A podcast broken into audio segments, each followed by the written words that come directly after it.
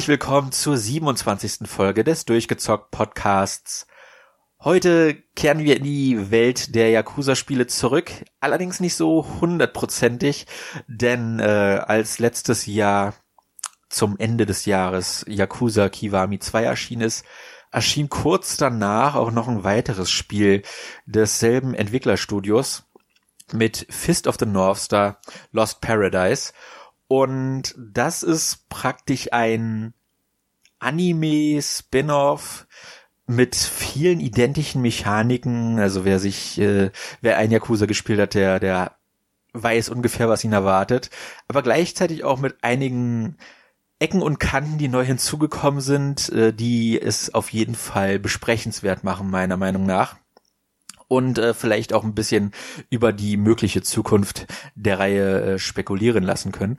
Und ja, äh, zum einen ist wie immer der Thomas dabei. Ja, hallo Thomas. Ja, hallo Maurice und hallo liebe Hörer. Ja, und du hast das wieder nicht gespielt, was nicht so schlimm ist. Was heißt hab, denn hier mal wieder? Also, also bitte. Hast, ich glaube, du hast noch keinen Yakuza-Teil gespielt, oder? Obwohl es Kiwami neulich, äh, also vor ein paar Monaten, glaube ich, war es, äh, im PS Plus kostenlos gab. Ja, liegt bei mir auf der Platte. Okay. Also du bist, du bist zumindest schon mal startbereit. Ich bin startbereit, genau. Ja. Aber ich, ich konnte jemanden überzeugen, mal in die Reihe reinzuschauen. Und der hat sich dann sogar vor mir noch das Fist of the North Star angeschaut. Äh, du warst ja schon bei der God of War Folge dabei. Hallo Andreas. Ja, hallo Maurice, hallo Thomas und natürlich auch hallo an die Zuhörer. Ja, ich habe mich hier wieder mal reingeschlichen. Ja, ich, ich will nicht immer alleine über die Yakuza-Spiele sprechen, das ist ein bisschen traurig. Deswegen war ich ganz froh, dass du das schon gespielt hattest, als ich dann jetzt in den letzten paar Wochen dazu kam, das mal nachzuholen. Und bei mir war einfach der Fall, dass ich Yakuza deutlich bevorzuge. Der Grund, weshalb ich das letztes Jahr nicht gezockt habe. Ich wollte unbedingt Yakuza Kiwami 2 spielen, anstatt das. Ja, ist natürlich es gibt ja einige Verbindungen sowieso ja zwischen Yakuza und äh, Fist of the North Star. Du hast es ja eben sowieso schon gesagt, äh, das, der Kern ist ja ziemlich identisch, aber darauf kommen wir gleich ja noch ein bisschen genauer zu sprechen, vor allen Dingen auch auf die Unterschiede. Und ich hatte ja dann erst angefangen mit äh, Zero, weil du ja immer gesagt hast, so komm, Yakuza, du, du musst da dich mal dran setzen, du musst dich mal dran setzen. Und dann habe ich ja erst eine ganze Weile lang dann irgendwann ruhen lassen, wo ich dann dann irgendwie nicht so richtig reingekommen bin und dann habe ich dann irgendwann das nochmal in die Hand genommen und dann bin ich ja durchgestartet. Dann habe ich ja Zero gespielt und Kiwami 1 und 2 und dann tatsächlich auch äh, Fist of the North Star mir gegeben. Ja, und du hattest interessanterweise mir dann geschrieben am Ende, dass du das gar nicht so empfehlen würdest. Und das hat mich ein bisschen abgeschreckt. Äh, ich war die ganze Zeit auch etwas gespannt darauf, wie es enden wird. Aber äh, da können wir dann auch entsprechend am Ende des Podcasts darüber noch ein bisschen diskutieren, weil ich fand es eigentlich ganz in Ordnung. Aber wie gesagt, kommen wir noch zu. Das Problem ist natürlich, also wenn du Kiwami 2 gespielt hast, dann das ist schon von all diesen, ich, ich nehme jetzt alle mal einfach, ich werfe sie in einen Pool rein, dann würde ich sagen, dann war Kiwami 2 auf jeden Fall schon äh, die geilste Spielerfahrung, die ich dann mit den Spielen hatte. Ja, äh, da, da haben wir auch schon den, den ersten Punkt, den das Spiel auszeichnet. Das ist nämlich nicht in der Kiw äh, Quatsch, in der äh, Dragon Engine entwickelt worden, die Yakuza 6 und halt Kiwami 2 befeuert. Kiwami 2 sieht irre aus, genauso wie Yakuza 6 und Yakuza Kiwami 2 vor allem hat einen Spielfluss wie kein anderes Yakuza. Also es ist nicht mein Lieblings-Yakuza von der Story, von den Figuren, die da auftauchen, aber es ist, würde ich sagen, vom Spielfluss her die beste Yakuza-Erfahrung. Äh, jeder, der Bock hat, da reinzuspielen. Ich würde zwar immer noch Zero empfehlen für die, die an der Story interessiert sind, aber die, die einfach wissen wollen, wie die, diese Mechaniken funktionieren, wie dieser Aufbau dieser Yakuza-Spiele funktioniert, die sollten unbedingt in Kiwami 2 reinschauen, weil das den geilsten Spielfluss der, der gesamten Reihe hat. Meiner Meinung nach. Das hat so ein, so ein gutes Pacing zwischen Action, Story, Cutscenes und Open World Zeugs, was man da alles machen kann, äh, wie kein anderes Yakuza. Ja, und ich hatte da richtig viel Spaß dran. Kann ich auf jeden Fall auch so unterstreichen. Aber Yakuza soll ja jetzt hier nicht im Mittelpunkt stehen. Genau, denn Fist of the North Star ist interessanterweise in der Yakuza Zero Engine entstanden. Und Yakuza Zero läuft in 1080p mit 60 FPS und da habe ich dann gedacht, okay, das, das muss ja bedeuten, dass da, dass man hier ein sehr gepolischtes Spiel bekommt mit einer Engine, die halt nicht so hardwarefordernd ist. Aber was ich bekommen habe, ist ein Anime-Spiel, was ja aufgrund seiner Stilistik allein schon, ähm, sage ich mal, deutlich augenfreundlicher sein sollte. Aber ich fand, dass das weniger gepolished wirkte und hässlicher aussah als Yakuza Zero, was ja ursprünglich sogar mal ein PS3-Titel war. Also irgendwie ist der Stil nicht so gut gewählt worden, meiner Meinung nach, für das, was letzten Endes dann auf dem großen Fernseher herüberkommt. Ich meine, klar, die Vorlage ist halt ein Manga und ein Anime.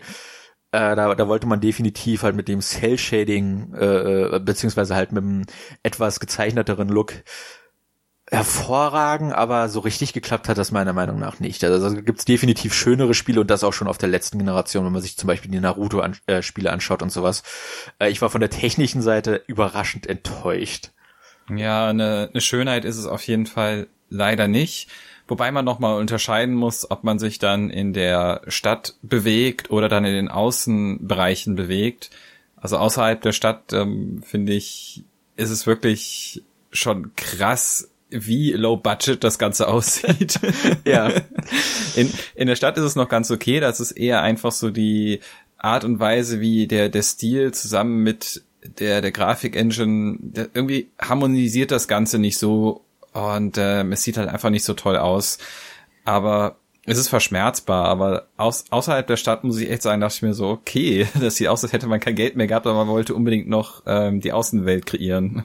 Ja, was, was halt eine coole Idee ist, weil für die, die es nicht wissen, Fist of the North Star ist ein Anime, der in der Postapokalypse spielt. Die Menschheit hat sich selbst äh, mit Atombomben zerstört und die letzten Überlebenden versuchen halt in äh, halt kleine Oasen zu finden, wo sie Essen, Trinken finden können, äh, Treibstoff finden können, einfach um zu überleben. Und äh, entsprechend sammeln sich dann auch einige Menschen in, in größeren Sammlungen an und bilden Städte, Ortschaften, äh, wo sie dann gemeinsam dran arbeiten, zu überleben, während halt in der Wüste so sehr Mad Max-mäßig äh, die Banditen rumlungern und äh, die Leute, die versuchen von einer Stadt in die nächste zu kommen, berauben, äh, verkaufen, abschlachten und und alles Mögliche halt einfach, um ihr eigenes Überleben zu sichern.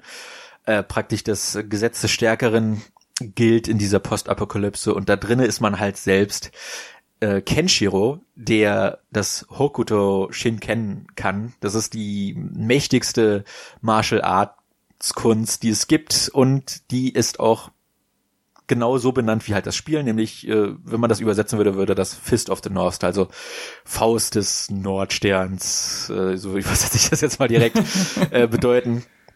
Und das ja. ist halt, wie gesagt, ein, eine verbotene Assassinen-Martial-Arts-Kunst.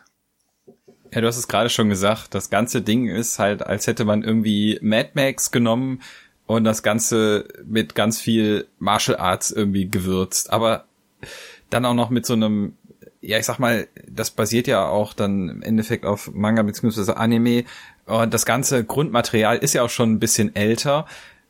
Und äh, ja, es hat halt wirklich auch so einen doch sehr alten Charme, das Ganze. Ja, es hat eine sehr starke 80er-Ästhetik. Also das ja. muss man dem definitiv lassen. Das haben sie sehr geil angefangen.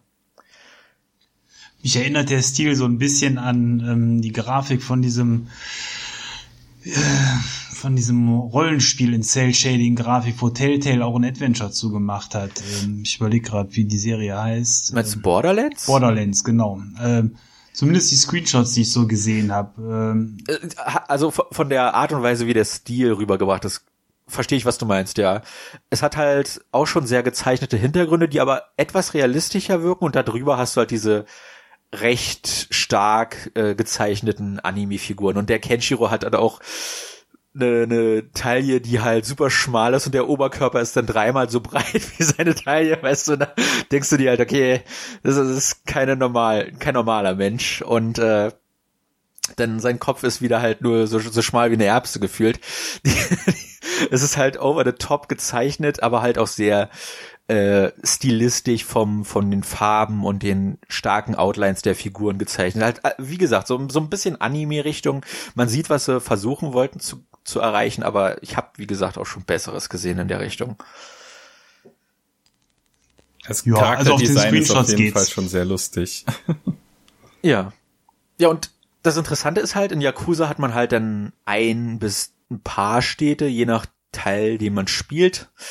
Und hier hat man auch eine Stadt, die heißt Eden. Und das ist halt eine überraschend, äh, ja, eine überraschend versorgte, eine überraschend gut versorgte Oase, äh, wo er dann versucht, seine geliebte Juria zu finden. Äh, das ist so praktisch die, die Hauptquest, die sich durch, durchs Spiel zieht. Und äh, interessanterweise wird dann aber auch die, die, ja, die, die Wastelands werden dann noch dargestellt äh, was halt einige Neuerungen mit sich bringt, weil man da, wie in Mad Max, also dem Spiel in diesem Fall, auch durch die Wüste brettern kann. Und damit habe ich halt überhaupt nicht gerechnet. Äh, obwohl das, ich das Spiel jetzt ein halbes Jahr später erst gespielt habe, war mir das nicht bewusst, dass dieses Element drinne ist. Und was am Anfang echt cool erscheint, und die Karte scheint auch riesig zu sein, stellt sich später eher als Fluch denn Segen dar, meiner Meinung nach. Wie hast du die, die Wastelands empfunden, Andreas? Ähm, ja, ich muss sagen, am Anfang habe ich mich ein bisschen drauf gefreut und dann kam natürlich die erste Ernüchterung, wie das Ganze dann präsentiert wird und aussieht. Und ich meine, das Ding ist halt wirklich, die sind hingegangen und haben die dann nicht nur ein Auto gegeben, sondern haben dann auch gesagt, du kannst das Auto tunen, du kannst Rennen fahren und so weiter. Und bei den Rennen kannst du dir auch irgendwelche Teile erspielen. Aber die haben auch gleichzeitig noch so eine Mechanik eingebaut, dass überall draußen irgendwelches Zeug herumliegt, was du einsammeln kannst, um dir dann halt eben äh, Sachen fürs Auto zu craften.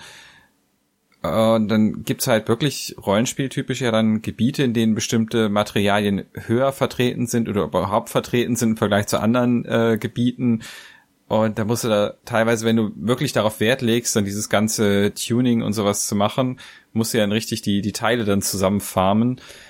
Ähm, naja, und dann gibt's dann halt eben ja noch die Komponente, dass dann überall so Banditengruppen draußen rumfahren und wenn die dich dann anrempeln mit ihren Autos, dann ist man, wird man dann in einen Kampf ja reingezwungen. Das kann schon mal ein bisschen nervig sein. Ich weiß nicht, also im Endeffekt, am Anfang habe ich noch so die Lust gehabt, da so ein bisschen zu erkunden und mir das Ganze anzugucken. Später bin ich wirklich nur, habe ich auf die Karte geguckt, okay, wo muss ich zu meinem nächsten Missionsziel hin? und bin da schnell hingefahren und habe dann versucht, einfach nur die ganze Zeit Boost zu drücken und den Gegnern auszuweichen. Ja, ich habe echt viel Zeit in, in der Wüste verbracht. Äh, zum einen, weil das Spiel leider sehr viel Backtracking verlangt in der, in der offenen Welt. Äh, und zum anderen halt auch, weil da ist so viel ungenutzte Fläche und du fragst dich, weshalb ist das da? Du siehst unten rechts, was aussieht wie eine Rennstrecke. Ich bin da nie hingefahren, weil ich dachte, okay, äh, in der Story es gibt relativ früh einen Punkt, wo du an einen anderen Punkt fahren musst und da denkst du dir, okay, dann wird die Story die ganze Zeit so verlaufen. Hey, du hast genau den gleichen Gedanken gehabt wie ich. weißt du, du, du siehst die Karte und wenn du dann die ersten Punkte abgrast auf der Karte, denkst du dir, okay, da wird irgendwie ein Stützpunkt sein von äh, einem Gegner und vielleicht sogar das Finale dann da stattfinden. Da ist vielleicht so eine Art Hauptbasis oder so, ne, man weiß es ja nicht. Und äh, deswegen habe ich mich dann einfach mal überraschen lassen, was dann so an Punkten dann später dann noch so offenbart wird und wo man überall hinkommt. Und war dann überrascht, dass man bestimmte Punkte im Spiel, also in, in der Geschichte, niemals besuchen muss. Also es kann natürlich sein, dass da tatsächlich eine Rennstrecke oder noch irgendwas ist oder irgendein Sammelobjekt, wer weiß, aber äh, tatsächlich ist es für die Geschichte unrelevant.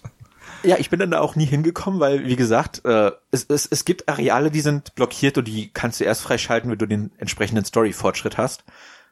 Und dann denkst du dir halt, okay, das, das muss ja Sinn machen, dass dann halt ich da irgendwann hin muss, aber da musst du nie hin und ich ja. weiß nicht, wofür das da ist. Es ist so schade, weil wenn sie die, die Wüste ein bisschen kleiner gemacht hätten, wenn sie die ungenutzten Areale weggeschnitten hätten, hätten sie so viel mehr Detail reinstecken können, weil äh, ich, ich lese ja nebenbei auch den Manga, also das, das hat das Spiel geschafft, dass ich den mit dem Manga angefangen habe. Und da ist es halt so, dass Kenshiro von Stadt zu Stadt läuft, anders als im, im Spiel, wo man halt in Eden dann praktisch gefangen ist, in Anführungszeichen. Äh, er ist ja freiwillig da. Und ähm, das wird ungefähr so dargestellt, indem dann halt Häuserruinen überall im Manga gezeichnet sind. Und diese Häuserruinen gibt's hier auch. Und ich vermute, die sollen halt exakt das darstellen, was sie im Manga darstellen, halt so kleinere Ortschaften. Das Problem ist, da stehen halt höchstens ein oder zwei äh, äh, zerbombte Hochhäuser.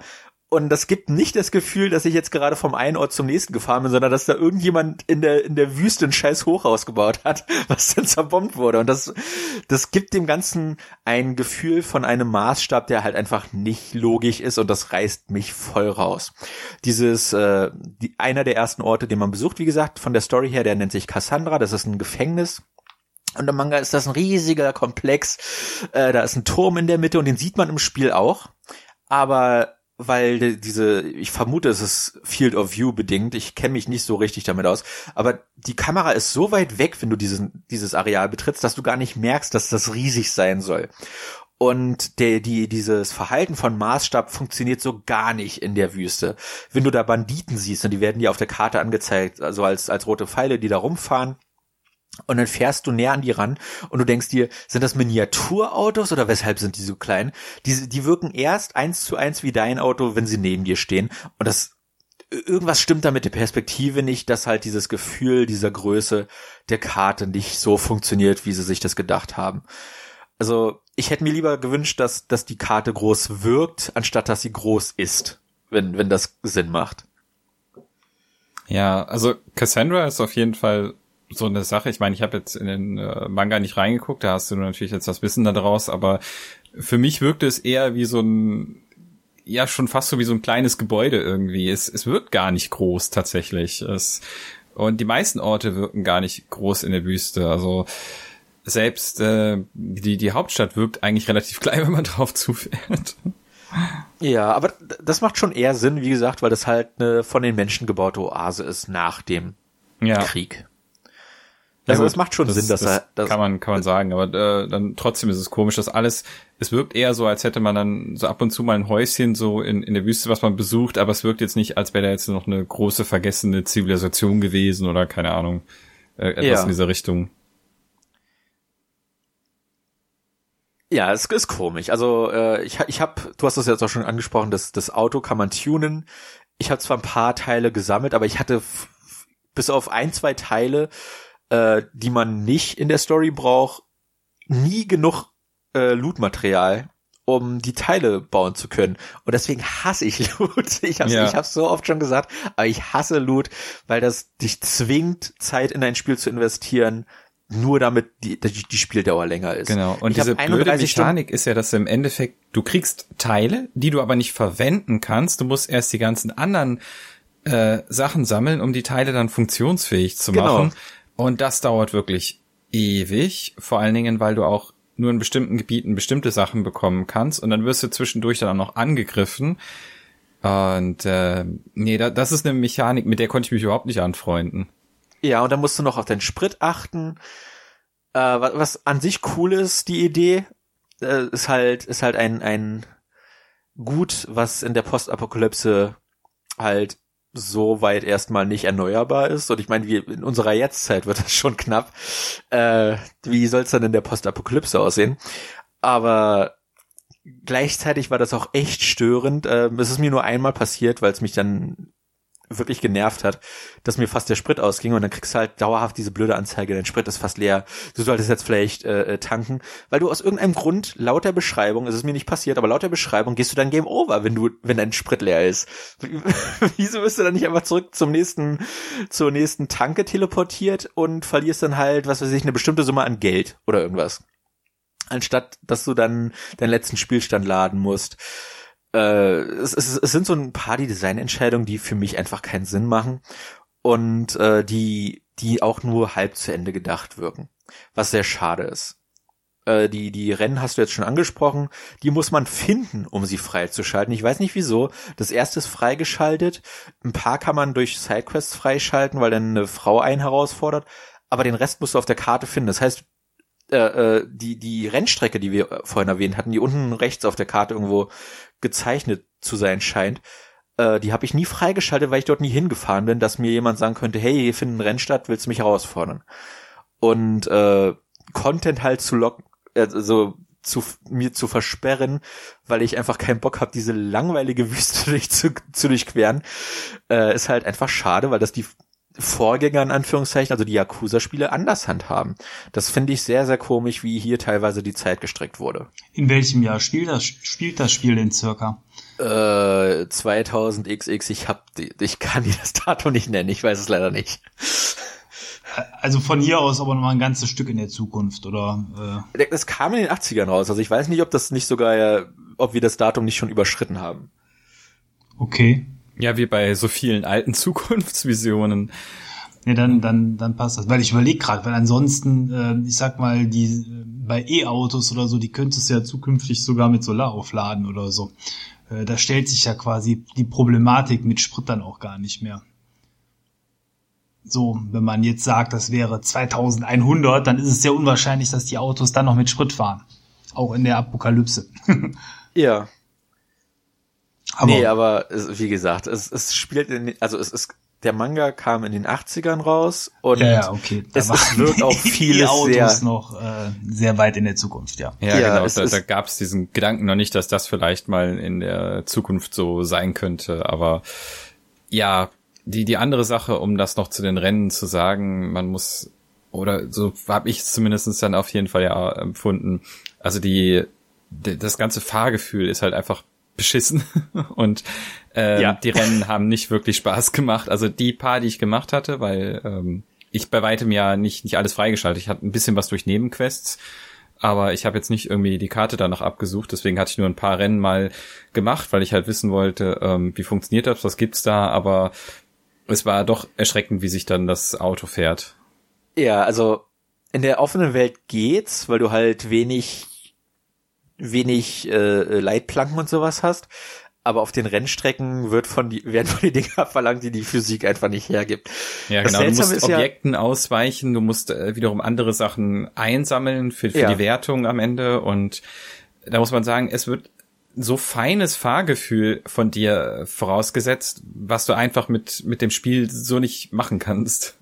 Ja, es, es scheint keine richtige Physik zu geben, weil du kannst über Hügel und so fahren und das Auto wirkt wie festgeklebt, aber dann springst du mal von der Klippe runter und dann fliegt dein Auto 50 Meter weit, wenn nicht sogar noch weiter, als, als wäre es ein Papierflieger. Und das ist, also es ist sehr, sehr seltsam eingebaut. Und äh, es gab zwar in Yakuza 5 schon Rennmissionen und so, aber die waren halt sehr viel arcadiger in ihrer Natur und halt auch auf festen Rennstrecken. Von daher hat das da irgendwie besser funktioniert.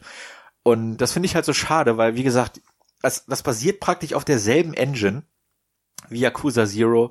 Eine Engine, die so seit der PS3-Zeit gemeistert haben. Ich, ich, ich check nicht ganz, weshalb sie da wes weshalb da einige Dinge nicht so gut funktionieren wie in Spielen, die deutlich älter sind als dieses hier. Und äh, das, das finde ich halt so schade. Du hast es am Anfang schon gesagt, es, es wirkt halt echt low budget. Es ist auch extrem kurz für einen Yakuza-Spin-off. Äh, ich habe jetzt gesagt, ich habe 31 Stunden gebaut, aber das liegt auch echt nur daran, dass ich über 50 der, der Sidequests geschafft habe und echt viel Zeit damit verbracht habe, einfach Blödsinn zu machen, weil es gibt ein paar coole Minispiele, wo ich dann halt einfach das Ende sehen wollte. Aber wenn man einfach der Story folgen sollte, dann ist man da locker unter 10 Stunden durch. So kurz ist das Spiel. Ja, die Geschichte ist definitiv nicht lang, aber Yakuza-typisch gibt es halt extrem viele Nebenbeschäftigungen, denen man nachgehen kann. Also mal von den ganzen Sidequests abgesehen, äh, nur um da so ein bisschen was äh, aufzuzählen, gibt so ein kleines Minispielchen, wo man halt äh, Baseball in der Wüste spielen kann, quasi. Und äh, es gibt noch so eine Barsache, wo man Cocktails mixen kann mit äh, verschiedenen kleinen Mini-Aufgaben verbunden, so drehe den Stick beziehungsweise schüttel den Controller und solche Sachen. Ja. Uh, es gibt noch ein Musik-Minispielchen äh, und ähm, also, du sagst, es ist ein Musik-Minispiel, aber im Endeffekt bist du ja ein Arzt in der Situation. Das ist total seltsam gemacht. Ja, wo, es, wobei es eigentlich aber schon darum geht, dass ein Song läuft und du musst dann halt ja. halt Tasten dazu drücken. äh, äh, was, was sie daraus gemacht haben, dass man dann eigentlich, ja gut, das haben wir noch gar nicht ähm, gesagt, die, dieser ganze Kampfstil von Ken basiert ja darauf, dass er bestimmte Pressurpunkte trifft am Körper. Und wenn er im Kampf Gegner bekämpft, dann kann er damit Gegner ja wirklich zum Explodieren bringen. äh, ja. wenn er die richtigen Punkte trifft. Aber er kann genauso über diese Pressurpunkte auch ähm, Wehwehchen heilen. Und man kann ab und zu ja auch ein paar Leute, die rumstehen, ähm, mal eben schnell Kopfschmerzen wegmachen, den Rücken äh, wieder schmerzfrei machen. Und deswegen ist man eine, auch als Doktor unterwegs und das haben die dann in Verbindung mit einem Musikspiel gebracht. Ja. Und dann gibt es dieses blöde Kabarett-Minispiel jetzt schon zum dritten Mal. Es ist ein bisschen anders diesmal, aber ich fand es schon etwas armselig, dass man das Spiel jetzt zum dritten Mal verwertet hat. Ähm, hätte ich, hätte ich mir was anderes gewünscht oder zumindest, dass es anders aufgebaut hätten. Ja, das, also das muss ich sagen, fand ich auch ein bisschen seltsam. Vor allen Dingen, wenn du gerade, wie ich, so in kurzer Abfolge dann halt Yakuza-Spiele spielst und dann hast du dann wieder eigentlich nochmal dieses Minispiel, was äh, ich ja, ja, davor dann auch schon gespielt hat und ich dachte mir so, okay, du hast jetzt keinen Bock darauf, jetzt äh, nochmal hier ähm, der Nachtclub-Champion äh, dann zu werden, jetzt auch noch in dem Spiel. Ich hätte mir dann irgendwie vielleicht auch was anderes gewünscht, was ein bisschen besser halt zu Fist of the North Star passt, weil ich finde zu Yakuza ist ist das schon sehr sehr passend gewesen, aber hier weiß ich nicht, ähm, war es für ja, mich eigentlich nicht so ideal gewählt. Das Baseballspiel macht Sinn, weil äh, das ist es klingt halt immer so einfach, aber Thomas muss dir vorstellen, das ist ein ein zerbombtes Baseballfield, wie gesagt, also es ist halt alles alles eine Wüste im Endeffekt. Und äh, Kenshiro ist so stark, dass er halt so ein so ein äh, Stahlmasten, ja, wo, woraus Häuser dann gebaut werden, aufheben kann. Und da fahren dann halt Motorräder mit Banditen auf dich zu und du musst die halt von den Motorrädern kicken und eine bestimmte Entfernung äh, an Distanz schlagen. damit du gewinnst. Klingt erstmal witzig, ja. Ja. Äh, ich sag mal so, wie ihr das beschrieben habt, ähm, ich könnte mir auch so eine Art Street Fighter Zwischenmissionen da vorstellen, irgendwelche Autos zerprügeln oder irgendwie sowas, ne? Das, äh, ja, ja so, so kreativ sind sie leider nicht. Also du hast jetzt schon mehr Kreativität bewiesen als die Yakuza-Macher.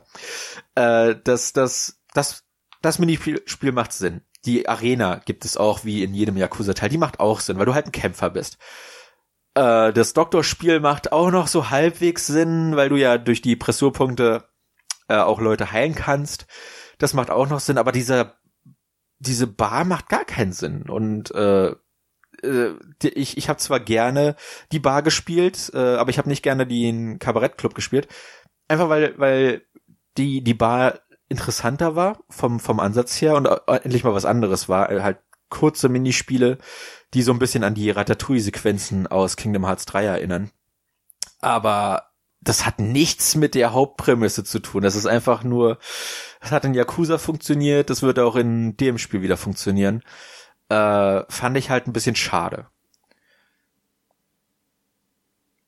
Jo, kann ich eigentlich auch nur so unterstreichen. Ansonsten muss man dazu sagen, über die, ich weiß nicht, ob es jetzt exklusiv für diese Bar-Minispiele war, aber über die Bar konnte man ja auch einige Sidequests freischalten.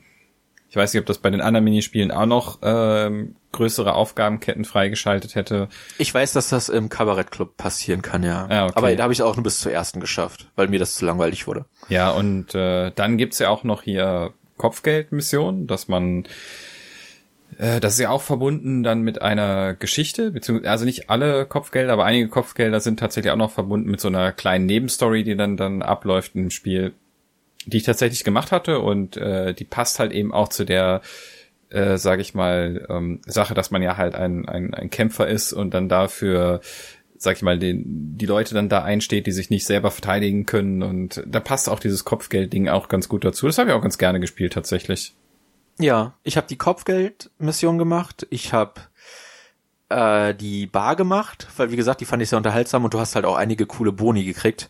Äh, da kommen dann halt die die Verkäufer der Shops gerne mal ein Trinken und wenn du den gute Drinks mixt, dann kriegst du äh, mehr Auswahl in deren Sortimenten. Und das fand ich sehr cool als Belohnung. Da hat sich auf jeden Fall gelohnt, da dran zu bleiben. Und äh, dann habe ich noch von einer der Figuren, Lin nennt die sich, ein kleines Mädchen, das halt aushilft in einem Shop, deren Sidequest habe ich auch durchgezogen, wo man ihr äh, Items für ihr Dorf verkaufen muss. Das sind die drei Sachen, die ich äh, an Nebenaufgaben komplettiert habe. Den Rest habe ich entweder ein bisschen angefangen, äh, wie gesagt, den Kabarettclub habe ich so weit gespielt, dass ich die erste Sidequest da freigeschaltet habe, aber da musst du äh, du zerstörst aus Versehen eine Vase, die 10 Millionen oder 10 Milliarden sogar kostet. Und äh, das musst du abarbeiten, aber du verdienst so krass wenig in diese Nebenmission, dass das einfach ein höllischer Grind ist. In Yakuza hätte ich das gemacht, äh, äh, weil, weil die Yakuza-Teile nie so penetrant sind mit äh, Zeitverschwendung. äh, da da, da wäre wahrscheinlich das, das Verhältnis deutlich niedriger gewesen. Ich habe gelesen, dass du nur die Hälfte sammeln musst, aber selbst die Hälfte. Ich habe nicht mal eine Million geschafft und ich habe sechs oder sieben Missionen gespielt. Ich weiß nicht, wie viel Zeit du da reinstecken musst, was die von dir erwarten, äh, äh, dass du da dieses blöde Minispiel durchspielst. Das ist, äh, also, da hatte ich keine Muße für. Ja, ähm, geht, geht mir genauso. Ansonsten. Ja, und dann hast du halt, ja. Ja, ansonsten Nebenmissionen habe ich immer ganz gerne gemacht, wenn sich eine ergeben hat. Da hatte ich jetzt auch äh, weniger ein Problem. Das waren wirklich schöne kleine Geschichten, die sich dann entsponnen haben. Manche ein bisschen äh, skurril und sehr humorvoll, manche ein bisschen ernster. Aber die habe ich gerne mitgenommen, wenn die sich äh, gerade so ergeben haben, dass man irgendwie in NPC reinläuft und der dann sagt so, hey, kannst du mir eben kurz helfen? Dann habe ich das gerne gemacht tatsächlich. Ja, es, viele sind leider sehr einfallslos, so, oh, der hat mich bestohlen, kannst du den verprügeln, dann verprügelst du den und entweder hast du es dann geschafft oder dann passiert noch ein kleiner Twist und dann musst du den nächsten verprügeln. Aber es gibt so ein paar Missionen, die sind halt echt, echt niedlich gemacht und zum Beispiel, ich, ich habe jetzt zwei direkt im Kopf. Die erste ist, da will so ein der, ein junger ein ehemals reiches junges Kind äh, hat hat seine Mutter verloren und der ehemalige Butler von denen, sage ich jetzt mal, kümmert sich immer noch um das Kind und das Kind will unbedingt Hamburger haben und der Butler schafft's aber nicht, weil an, an gutes Fleisch zu kommen ist halt schwer in der Postapokalypse und dann muss man das selbst machen und dann muss man halt ein paar Dealer verprügeln, die angeblich Fleisch verkaufen und dann müß, müssen die, die Burger ja auch irgendwie noch gebraten werden. Und dann kommt zufällig ein Typ mit einem Flammenwerfer vorbei und den verprügelst du dann auch. Und musst dann mit dem Flammenwerfer halt die, die Burger braten, was sehr, sehr charmant war. Und eine, die sich ein bisschen länger zieht, war, wo jemand eine Arcade aufbauen will. Und dann musst du halt in der Wüste Sega Arcade-Automaten finden. Äh, was auch sehr, sehr cool war, die, die Sidequest. Die habe ich auch komplett gemacht und dann kannst du auch zum Schluss noch eine Konsole für deine eigene Bewohnung, also für deine eigene Wohnung finden. Äh, das war eine sehr, sehr coole Sidequest mit einer noch cooleren Belohnung, weil das das einzige Spiel ist, was es nicht in den Yakuza-Spielen gibt, äh, nämlich ein Sega Master System Spiel, halt auch von Fist of the North Star, was sehr, sehr meta ist. das ist interessant. Haben die das extra gemacht dafür oder ist das äh, tatsächlich? Das, das gab es tatsächlich, ja. Okay, witzig. Ja, und, und, und du, du schaltest dann, also du kannst, du findest dann halt in der Wüste die Konsole und das Spiel, aber das funktioniert nicht, aber weil du dem Typen die Arcade-Maschine ge äh, gebracht hast, sagt er dir, okay, komm, äh, ich repariere das für dich und dann hast du die halt in deinem Zimmer am Fernseher stehen und wenn du an den Fernseher gehst, kannst du die zocken. Und dann pustet er da auch einmal durch, so wie man das damals bei Gameboy Cartridges oder NES Cartridges gemacht hat. Und dann legt er die ein und dann geht das Spiel los. Das ist so, so charmant, ja. Und das ist halt genau das, was ich an den Yakuza-Spielen so liebe. Und glücklicherweise gibt es davon ganz viel. Wir haben jetzt das Bar-Minispiel auch schon genannt. Jedes Mal, wenn du es erfolgreich schaffst, einen, einen Drink zu mixen, dann gibt es so eine coole Animation, wie er gerade irgendwie so einen Eisblock zerkleinert, bis der halt nur noch eine kleine Kugel ist, die ins Glas passt. Oder so einen Drink so schnell mixt, dass die Flüssigkeit herausfliegt, ja, in so einem Wirbel. Das sieht einfach cool aus. Äh, bringt nichts im Endeffekt, aber es ist einfach charmant, das zu sehen. Und eine sehr, sehr coole, wenn auch kleine Belohnung jedes Mal. Ja, gerade wenn man das zum ersten Mal sieht äh, und da kommt dann diese Sequenz, das ist einfach so herrlich. Ich habe mich weggeschmissen, als ich das gesehen habe. Ich fand's ja. einfach so genial. Der, der bekannte Spruch von Kenshiro ist, äh, du bist bereits tot, you are already dead. Und da ist dann einer der Titel für den für die Drinks, you are already drunk. Also du bist bereits betrunken. Und das ist halt, das ist halt charmant, ja, das kann man nicht anders sagen. Und äh, das hat halt sehr viel Laune gemacht, denn diese Kleinigkeiten zu finden und äh, ja, dann auf die Suche nach mehr davon zu gehen. Äh, die Story selbst ist sehr linear, wie halt man das von Yakuza-Spielen gewohnt ist. Äh, wenn man möchte, kann man immer von Missionsmarker zu Missionsmarker gehen und kann dann halt einfach der Hauptstory folgen. Aber man, man tut dem Spiel und sich selbst damit, glaube ich, keinen Gefallen, weil halt oft auch sehr viel lustiger Dialog in den Sidequests drinne ist Äh, manchmal auch kleinere herzerwärmende Momente. Äh, in dem Bar-Minispiel gibt's einen Typ, der hat seine Tochter verloren und das Einzige, was er davon von ihr noch hat, ist so, ein, so eine äh, Hörspielkassette. Aber er hat halt dummerweise keinen Player mehr und dann muss man halt einen Player dafür finden und den reparieren lassen. Und das ist dann halt klein, aber, aber herzerwärmt, der Moment, wenn man es dann findet und, und schafft. Und dann freut man sich da halt drüber. Und das würde man halt verpassen, wenn man einfach stur der Story folgt. Ja, genau. ja, die Story selbst, äh, wie gesagt, ich lese den Manga. Das ist so die, die erst, erste kleinere Geschichte im Manga ist identisch mit dem Anfang des Spiels. Äh, man versucht Yuria, die große Liebe von Kenshiro, zu finden. Und äh, ein, ein gewisser Shin hat sie äh, an sich gerissen und äh, Ken die sieben markanten Narben auf seiner äh, Brust verpasst. Und jetzt heißt, es halt Rache zu nehmen, man besiegt Shin. Und dann offenbart er, dass äh, Yuria bereits weg ist.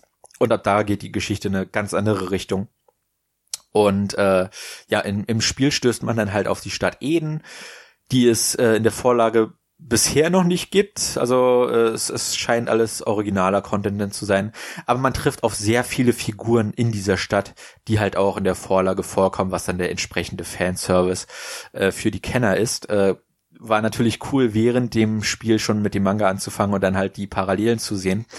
Äh, hat mir sehr viel Freude bereitet und war, glaube ich, ein guter Schachzug von mir. Äh, wie gesagt, hat, hat sich sehr gelohnt, äh, da die Parallelen ziehen, ziehen zu können. Und äh, ja, und da versucht man halt, wie gesagt, in dieser Stadt Juria zu finden. Und äh, ja, Andreas, wie, hat dir die Story gefallen? ähm, ja, die, die Sache ist, am Anfang fand ich das auf jeden Fall, war ich total äh, motiviert, äh, wo ich der Hauptstory gefolgt bin.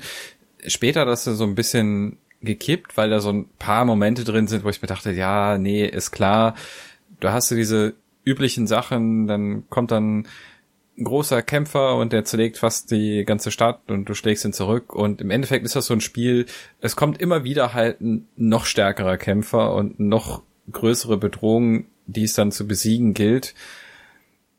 Und die Sache ist, viele Kämpfe werden tatsächlich nicht so richtig entschieden, weil viele der großen Kämpfer werden zwar dann bezwungen, aber jetzt nicht nicht final, dass man die dann wirklich umbringt oder so. Das ganze gemeine Fußvolk, das metzelt man irgendwie ab, aber die großen, die ähm, werden dann halt besiegt und sagen sich dann so, alles klar, wir sehen uns dann später dann irgendwann mal wieder und verschwinden dann.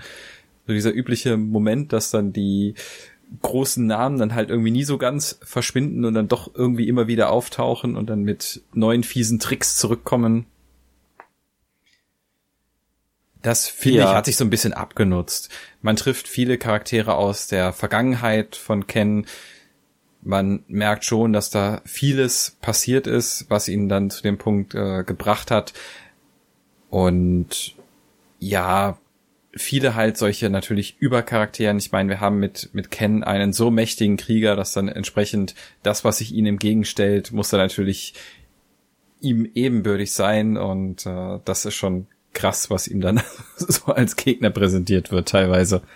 Ja, ja das was, ist äh, kurze Zwischenfrage. Was glaubt ihr, warum hat man die Story vom Comic nicht übernommen? Wollte man den Lesern einfach was Neues bieten, wenn du sagst, ähm, viele der bekannten Charaktere lassen sich da wieder finden? Oder ist die Story für ein Spiel nicht ganz so geeignet? Irgendwie nee, äh, wie gesagt, im, im, im Manga reist er viel herum. Also da ist praktisch jede Geschichte in einer anderen Stadt und die hatten, glaube ich, einfach nicht das Budget dafür, mehrere Städte ah, okay. zu kreieren. Und da war es dann halt einfacher zu sagen, okay, es ist eine Stadt, wie halt in den Yakuza-Spielen. Du hast einen Hauptschauplatz und da tauchen dann auf einmal die ganzen bekannten Charaktere auf. Sonst hätte man wahrscheinlich die ganze Ausrichtung des Spiels ändern müssen, dass man eher so ein Tunnelspiel macht, dass ja. man sehr linear von Kapitel zu Kapitel durchhuscht und dann immer wieder neue Orte hat.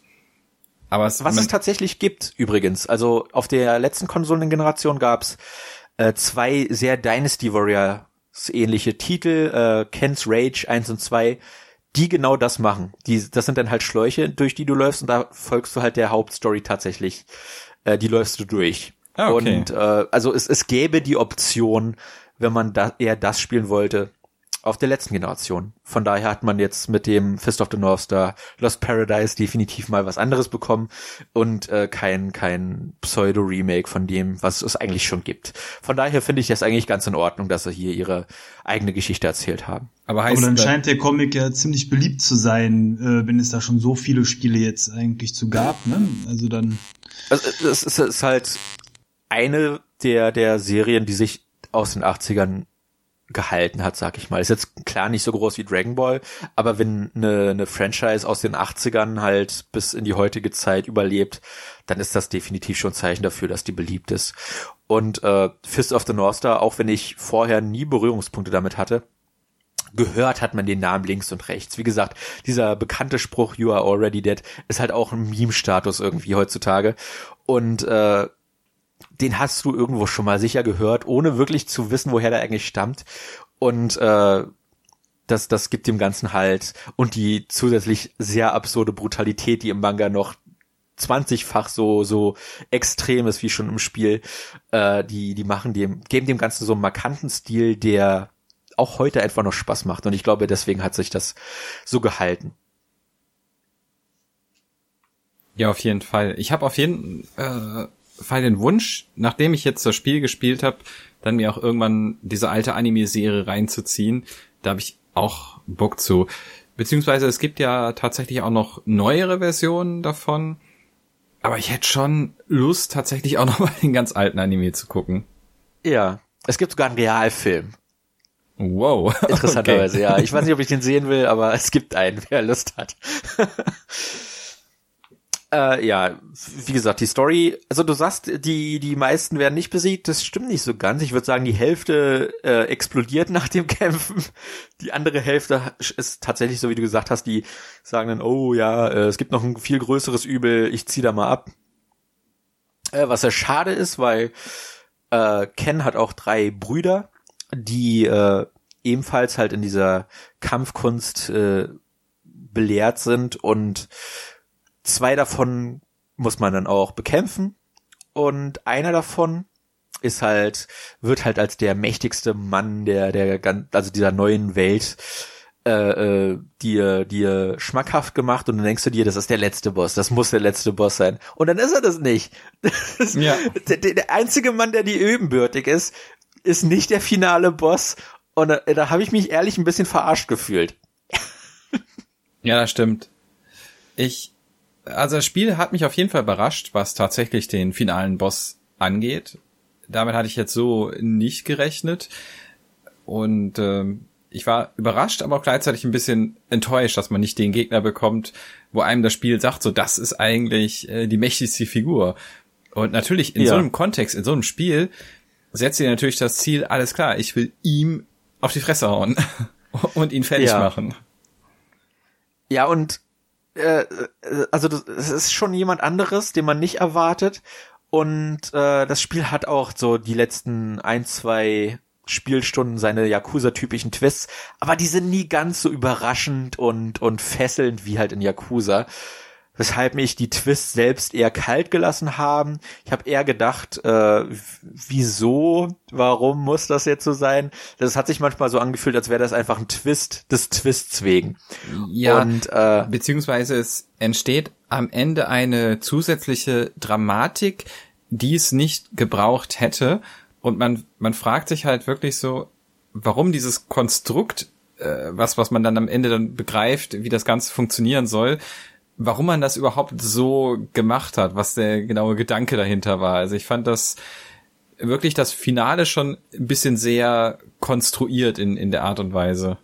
Also, also ich, ich gehe jetzt von dem Gebäude aus, was du meinst. Ja, ja. Ja, okay, das hat mich, hat mich tatsächlich gar nicht gestört. Ich fand das nicht? Es, es ist schwachsinnig, aber es ist okay. Was mich eher gestört hat, ist halt die Motivation der Figuren. Ja, okay, das, das äh, war was, was ganz anderes. Das ja. konnte ich bei einigen Figuren nicht so richtig nachvollziehen. Genau, vor allem bei zweien halt, die, wo das halt echt null Sinn gemacht hat. Und äh, eine, eine, also die, die Herrscherin von Eden, die hat auch so zwei Twists am Ende des Spiels. wo du dich fragst, weshalb ist Kenshiro nicht sauer? Der, der wird wegen jedem möglichen Scheiß sauer. Wieso wird er da nicht sauer? Das macht irgendwie in dem Moment keinen Sinn. Und wie gesagt, es fühlt sich vieles so konstruiert an einfach des Twists wegen, was ich halt sehr schade fand. Äh, aber ansonsten fand ich das Ende eigentlich ganz okay, äh, wie es halt geendet ist. Ich habe jetzt mit Yakuza 6 schon sehr deprimierendes Ende gehabt, da brauchte ich diesmal nicht wieder so ein pessimistisches Ende. Äh, ich würde es jetzt nicht zwingend als Happy End bezeichnen, aber auch nicht wirklich als Sad End, äh, weil halt noch eine Tür offen steht, nämlich der stärkste Typ aller Zeiten. Ich will, wieso, wieso wird nicht geklärt, ob man den besiegt oder nicht? Ich finde das super scheiße. Ich, ich hoffe einfach mal, dass da auf den zweiten Teil hingearbeitet wird, aber ich bin halt enttäuscht, dass es, dass, dass so ein No-Name praktisch der, der letzte Endboss war. Und, äh, diese, diese eine Figur, die einem das ganze Spiel über äh, aufgehypt wird, so einen, so einen kurzen Abstecher nur bekommen hat und dann, dann ist er wieder weg. Also, äh, ach Gott, ich, ich, wie gesagt, ich bin zufrieden mit dem, was ich bekommen habe, aber da, aber da hätte noch so ein Fünkchen mehr drinne sein dürfen. Ja. Also ich meine, im Endeffekt, du hast schon ein vernünftiges Ende, das auf jeden Fall. Aber man hat auf jeden Fall auch das Gefühl gleichzeitig, es ist ein Ende, aber auch gleichzeitig wieder der Weg dann zum zweiten Teil. Also man kann von da aus dann auch direkt weitergehen. Ja. Dann aber in, in eine neue Ortschaft tatsächlich, dass man es dann so lösen würde, dass jetzt damit im zweiten Teil dann äh, Ken dann tatsächlich weitergeht und einen neuen Ort dann besucht.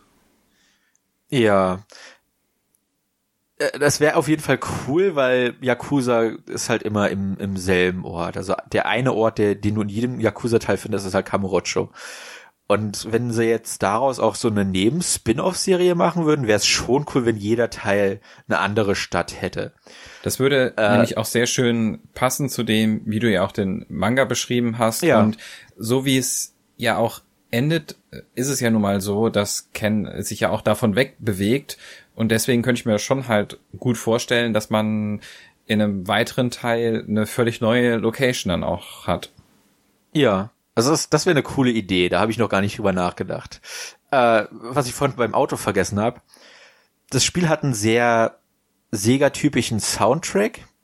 Äh, ist jetzt wenig erinnernswerte Musik dabei. Die Musik in der finalen Stage, wo man auf den letzten Endboss zurennt, ist sehr, sehr geil. Ich habe leider keinen Soundtrack von dem Spiel gefunden. Äh, hätte ich mir gerne mal separat angehört. Aber wenn du durch die Wüste fährst, hast du zwei Optionen entweder machst du das Radio aus und dann hörst du halt nur deine Motorgeräusche, was, was schon, schon Stil, also cool klingt auf dem Papier zumindest, oder du hörst dir dieselben drei Scheißstücke immer und immer yeah. wieder, von denen auch nur eins wirklich gut ist.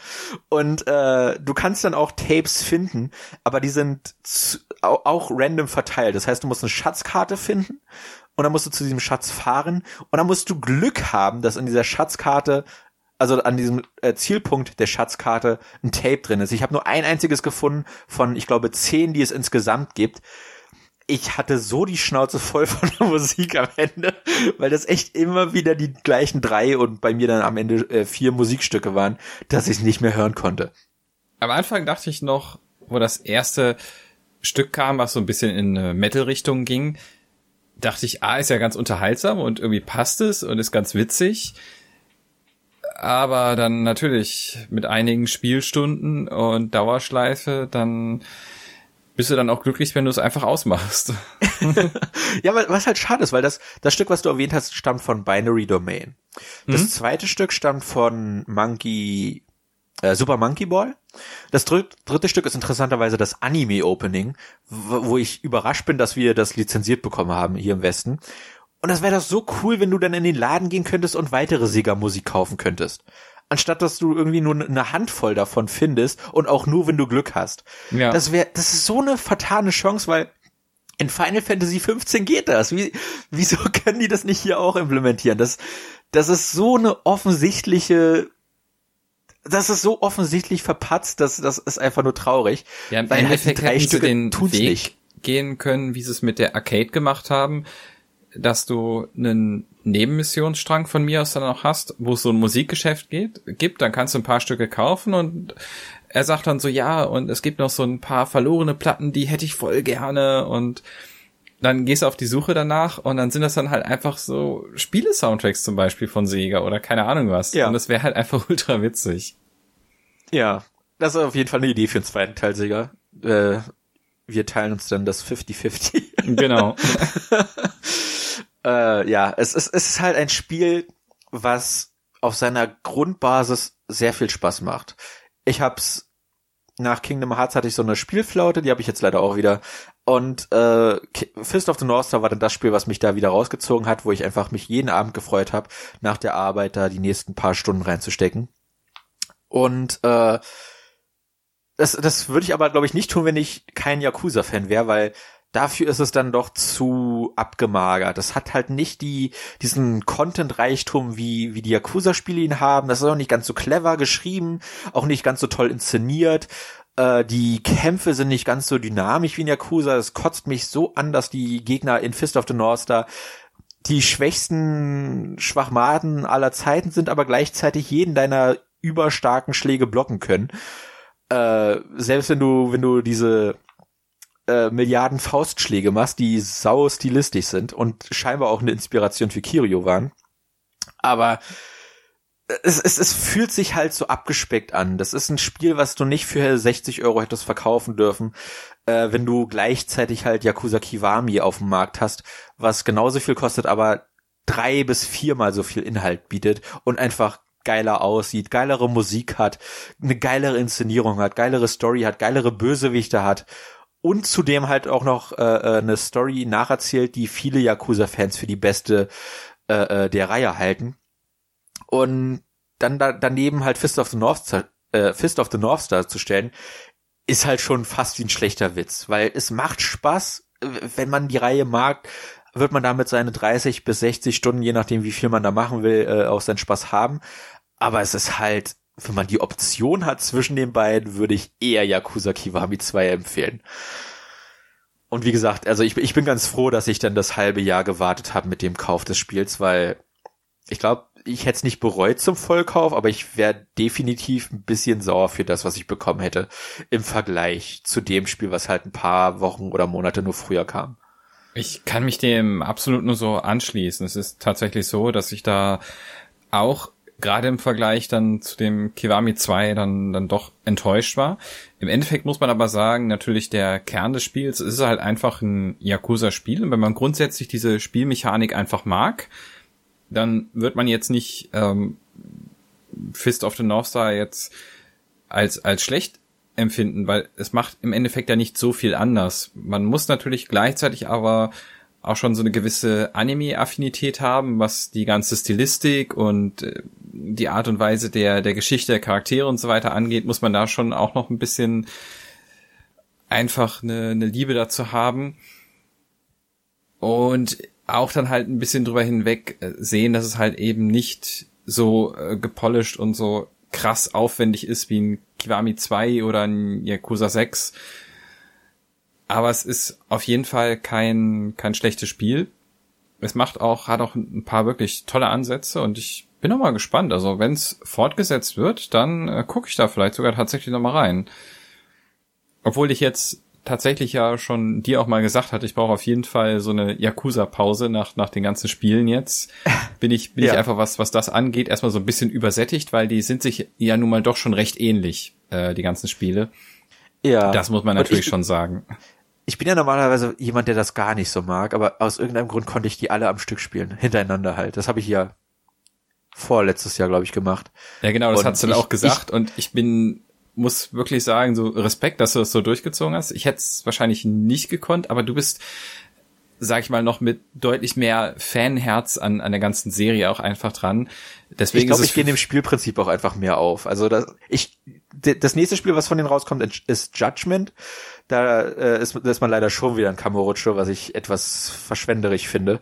Aber da spielt man halt diesmal einen Cop und muss halt äh, Mordfällen scheinbar nachgehen, so ein bisschen Phoenix Wright mäßig. Also halt dann auch schon mit äh, etwas mehr äh, Finesse an, an die entsprechenden Szenarios rangehen als Kirio, der halt mit der Faust zuerst denkt. Ja. Und das kommt im Sommer raus und ich, ich würde es am liebsten jetzt schon spielen, direkt nach Fist of the North Star, weil ich einfach nicht genug von dieser Formel bekomme. Die ist für mich so zeitlos wie halt ein GTA, ja. Das könnte ich jeden Tag rauf und runter spielen. Und ich, ich habe ein bisschen Angst, weil einer der, der Schauspieler, die in dem Spiel vorkommen, äh, jetzt in Japan mit Drogen erwischt wurde und dass das sehr, sehr ernst genommen wird, dass das den äh, Release verschiebt. Das würde ich sehr schade finden, weil ich brauche das jetzt schon. Ich brauche mehr Yakuza-Futter. Wieso, wieso ist Yakuza 3 Remaster noch nicht für uns angekündigt? Ich könnte das jetzt auch sofort spielen. Ich, ich brauche mehr Yakuza in meinem Leben. Das ist die geilste Spielserie, die es gibt. ja, da, da sagst du ja auch wieder was. Ich meine, soweit ich gesehen habe, gibt es zwar jetzt keine weiteren Kiwamis mehr, aber zumindestens als Remaster kommen ja noch die anderen Yakuzas also hoffentlich dann auch bei uns. Ich meine, äh, die sind ja im Prinzip ja schon da. Ja, und ich, ich meine, die sind ja auch hauptsächlich für den westlichen Markt gemacht worden. Also ich meine, mein Gedankengang ist, die warten jetzt bis äh, vier und fünf in Japan erschienen sind und die bundeln das dann halt für den Westen, was finanziell cooler wäre, einfach weil man dann eine Collection von drei Spielen, die halt äh, vor allem der der fünfte Teil ist halt riesig, den da steckst du locker 50, 60 Stunden rein. Äh, wäre halt cool vom Preis her, aber gleichzeitig hätte ich gerne jedes Yakuza-Spiel separat im Regal stehen und dann hat man die ganze Reihe auf der PS4. Aber gut, ich will mich nicht beschweren, äh, wenn ich weniger zahlen muss für alle Spiele. Es soll halt nur nicht so lange dauern. Ich will sie jetzt zocken. wo, wo sind die, wo sind die Yakuza 3 bis 5 Remasters, Sega? Ich brauche sie in, in, am besten jetzt schon wie Adrenalin in meinen Adern. Ja, gerade in deiner Situation kann ich es nachvollziehen, wo du sagst so, ich habe jetzt gerade Spieleflaute und ah, was ist da am Horizont? Da hättest du wahrscheinlich nichts dagegen, wenn jetzt Sega sagen würde, hier, nimm das. Ja.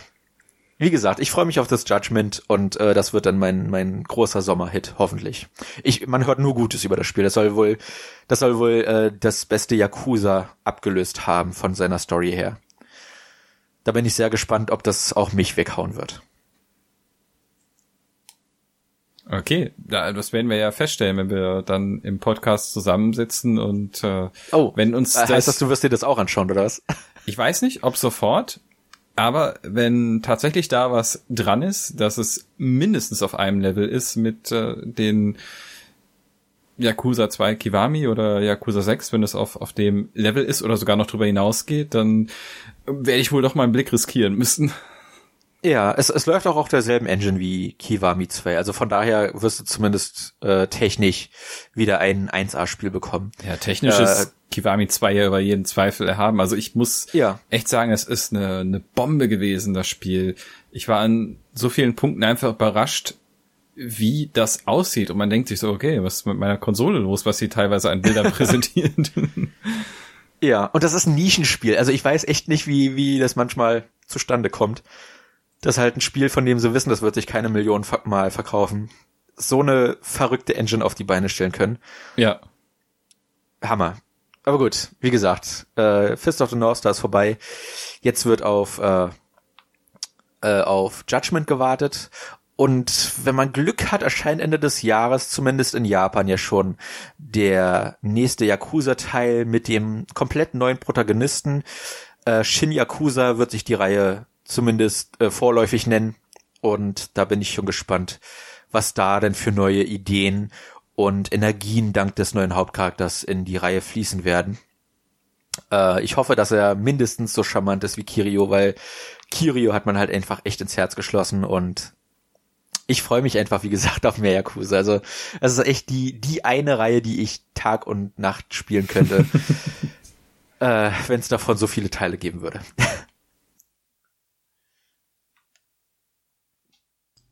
Das klingt nach wahrer Begeisterung. Ja. Dann würde ich sagen, gehen wir ins Outro, damit Thomas du auch noch ein bisschen was erzählen kannst. gerne, gerne. Ja, dann würde ich sagen, hören wir uns gleich wieder im Outro.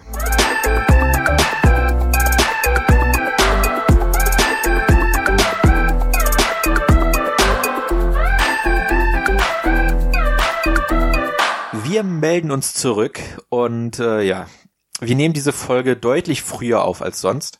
Es ist also nicht so viel Zeit vergangen zwischen der letzten Aufnahme und dieser. Deswegen ist halt die Zeitspanne nicht ganz so groß gewesen. Äh, wir hatten aber im letzten Podcast ja eher allgemein gesprochen und tatsächlich kein Outro drinne. Von daher kann es sein, dass jetzt die Dinge, die wir heute ansprechen, für euch schon etwas äh, älter wirken, aber die für uns halt brandaktuell sind. Äh, wir hatten ja zum Beispiel äh, noch vor der Ankündigung von Googles äh, äh, Heimkonsolen-Idee äh, äh, spekuliert, was es, was es sein könnte. Und äh, wie gesagt, das ist jetzt alles raus, aber für euch wird das schon ein bisschen älterer Hut sein, wenn ihr das hört. Äh, für uns ist das aber brandaktuell. Und Thomas, vielleicht ist das ja ein Thema, was du anschneiden magst, aber ansonsten würde ich dich trotzdem zuerst fragen, was denn jetzt die letzten Tage noch bei dir abging. Ja, ähm, die letzten Tage, was habe ich gemacht? Ich habe äh, ein Spiel zweimal durchgespielt. Yeah. Zweimal? Ich, zweimal. Okay. Late Shift, genau. Äh, schon mal von gehört oder bisher noch nicht? Du hattest das letzte Folge erwähnt. Aber genau. Mehr weiß ich auch nicht mehr. Ich wusste jetzt aber auch nicht mehr, wie viel ich erzählt habe. Äh, Late Shift ist ein äh, Full-Motion-Videospiel mit Entscheidungssequenzen, wo du ähm, ähnlich wie bei dem Film, der letztens auf Netflix rausgekommen ist, äh, in der Black Mirror-Serie äh, quasi den Hauptcharakter begleitest und du kannst dann immer entscheiden, was willst du gerade machen, was willst du äh, tun. Du hast da in der Regel zwei bis drei Entscheidungssequenzen und dann läuft das Video ähm, eben in die eine oder andere Richtung weiter. Das Spiel hat insgesamt sieben Enden, von denen ich jetzt bei zweimal durchspielen, logisch, zweimal ähm, das Ende gesehen habe.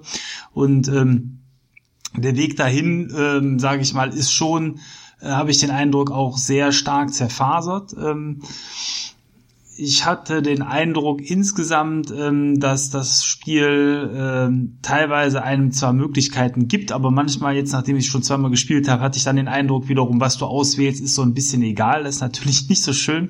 Äh, teilweise haben sich aber wirklich ganz andere Wege ergeben. Also insofern, Late Shift ist im Moment im ähm, Game Pass mit drin, äh, ist noch bis Ende des Monats mit drin. Jetzt überlege ich gerade, äh, wann kommt die Folge raus? Wahrscheinlich im April, ne? Ja, also da, okay. ist, das, da ist es leider schon draußen. Ja, das heißt, äh, wenn ihr bis jetzt nicht reingeguckt habt, dann äh, müsst ihr es euch kaufen. Ist die Frage, was es kostet. Äh, ich sag mal, ich würde sagen, grob bis sieben Euro fände ich vom Preis her in Ordnung, weil man da eben dann doch ein paar Stunden mit verbringen kann. Aber ähm, ja, äh, also was mir vor allen Dingen aufgefallen ist, ist, dass die äh, Qualität ähm, relativ hoch ist. Die Schauspieler finde ich jetzt, auch, äh, ich bin, jetzt ja selber kein Schauspieler, ich habe da jetzt also quasi nicht die Riesenahnung von, aber es erscheint mir ähm, sehr gut gemacht zu sein. Ähm, die ähm, Settings sind ganz nett und ganz grob äh, geht es sich in dem Spiel darum, dass man selber ein Parkwächter ist, der in einem Parkhaus ähm, Luxuswagen abends bewacht. Und ähm, die Geschichte nimmt dann in der Form ihren Lauf, dass man ähm, aus diesem Parkhaus heraus in einen in einen ja ähm, ich sag mal Einbruch ähm, hineingezogen wird, weil vielleicht eines der Autos der Fluchtwagen werden könnte, der da in dem Parkhaus steht. Und dann ergibt eins das andere und eine äh, uralte chinesische Töpferware spielt eine Rolle und die und die Mafia, die chinesische. Also das ist schon sehr cool gemacht. So ein Durchlauf dauert so circa ein bis anderthalb Stunden. Das kommt darauf an, wie der Weg verläuft. Zumindest bei den beiden, die ich jetzt bisher hatte. Ähm, größter Nachteil eigentlich an dem Spiel ist, dass man, äh, wenn man es beim zweiten Mal spielt, die Sequenzen nicht vorskippen kann. Das heißt, du bist schon gezwungen, bei jedem Durchspielen dir den Film nochmal anzugucken. Das hätte ich, glaube ich, anders gemacht, äh, dass man da auch hätte durchskippen können. Aber gut, ist halt so, wie es ist. Aber äh, wenn man mal Lust hat, äh, abends sich beim Fernsehgucken nicht nur berieseln zu lassen, sondern um nochmal ein paar Entscheidungen zu fällen, kann ich das durchaus empfehlen. Äh, ich finde das interessant, dass du es zweimal durchgespielt hast, allerdings äh, jetzt, wo du auch die Spielzeit genannt hast, etwas weniger, weil ich habe das normalerweise so bei den David Cage-Spielen zum Beispiel, wo du halt auch viele Entscheidungen triffst, dass ich da nicht die Muße habe, das nochmal durchzuspielen, weil ich habe halt jetzt meine Story schon erlebt, hatte ich ja jetzt äh, Anfang des Jahres, glaube ich, mit Detroit erzählt. Und ich finde das einfach schade, das zu ruinieren, indem ich mir beziehungsweise halt Dinge zu vermischen in meinem Kopf, die vielleicht so nacheinander gar nicht passiert sind. Und dann halt äh, mir einfach alle Enden anzuschauen und so weiter und so fort. Äh, alle Sequenzen, alle Möglichkeiten und so weiter und so fort zu erforschen. weil ich das halt schade finde für meinen originalen Durchlauf. Und äh, bei einem 90 Minuten, äh, ja, 90 Minuten Spiel ist das, glaube ich, schon etwas verschmerzbarer. Ich würde es aber, glaube ich, trotzdem einmal durchspielen, einfach um zu gucken, wo meine eigenen Entscheidungen mich hintragen. Ja, äh, bin ich 100% bei dir. Tatsächlich war für mich äh, der Grund, es nochmal zu spielen, weil der erste Weg bei mir scheinbar ein dover Weg war. Da war nämlich das Spiel äh, schon nach einer Stunde circa zu Ende. Äh, insofern, ähm, ja, habe ich unbewusst scheinbar, das muss ich auch im Nachhinein sagen, äh, Entscheidungen getroffen, die ähm, nicht gleichwertig sind. Das Spiel gibt dir quasi immer die Möglichkeiten, aber es gibt scheinbar einen Weg, den die Entwickler eher als Hauptgeschichte sich so überlegt hatten. Und das habe ich dann auch gemerkt und da habe ich mich komplett dagegen entschieden, scheinbar im ersten Durchlauf. Aber okay. Äh, ja, kann man, wie gesagt, äh, wenn es nicht viel kostet, äh, durchaus mal reinschauen. Vielleicht habt ihr das sowieso im Game Pass gespielt, dann, dann kennt ihr das. Ähm, ansonsten, ich glaube, das gibt sogar fürs Handy, äh, so wie ich das mitbekommen habe. Äh, dann mag es sein, dass äh, ja, das Spiel dann vielleicht sogar noch etwas günstiger zu haben ist. Aber gut. Ich glaube, das gibt sogar auch auf der Switch. Also von daher müsste das auf jeder Plattform verfügbar ja, sein. Ja, ist jetzt ja auch äh, eben keine äh, keine ganz tolle äh, Hardware, die man dafür braucht. Auf der anderen Seite hat es dafür erstaunlich viel geruckelt und gezuckelt zwischendurch. Also irgendwie scheint der Player da nicht der beste zu sein, aber ähm, also wie gesagt, das Bild war sehr hochwertig und Kulissen und Schauspieler, aber die, die Filmtechnik äh, war nicht immer auf Blu-ray Standard. Ja, also es gibt's naja. auf Switch und es kostet 12,50 Euro. Okay, also 12,50 Euro wäre mir dann an der Stelle tatsächlich zu teuer. Aber also gut. auf das Sale warten. Ja, auf jeden Fall. Also wie gesagt, äh, Schmerzgrenze so 5, 7 Euro äh, wäre bei mir das, was ich zahlen würde. Alles andere. Überlegt euch das lieber. Okay. Ja, das war äh, das, was ich die letzten Tage gemacht habe. Ansonsten hast du natürlich vollkommen recht. Äh, Google hat äh, eine große Pressekonferenz gefahren und uns gezeigt, was es mit den Ankündigungen auf sich hatte. Und ähm, ich muss sagen, obwohl ich schon damit gerechnet habe, war ich trotzdem irgendwie enttäuscht. ja, ja, ich, ich bin nicht davon, also es wäre cool gewesen, auf der einen Seite halt einen, noch einen weiteren Konkurrenten im Boot zu haben, äh, als, als Hauptkonsolenhersteller aber die Vermutung ging ja schon eher in Richtung Streaming-Konsole. Mit Stadia haben sie genau das abgeliefert und äh, ja, ich habe in der letzten Folge schon erklärt, weshalb ich da nicht so großer Fan von bin. Ich habe Probleme mit meinen Konsolen, das irgendwie vernünftig hinzubekommen wegen Netzwerkstörungen, äh, äh weil ja einfach, weil ich in einem Haus wohne, wo jeder, wo jeder halt einen eigenen Router hat und da überkreuzen sich halt die, die Frequenzen.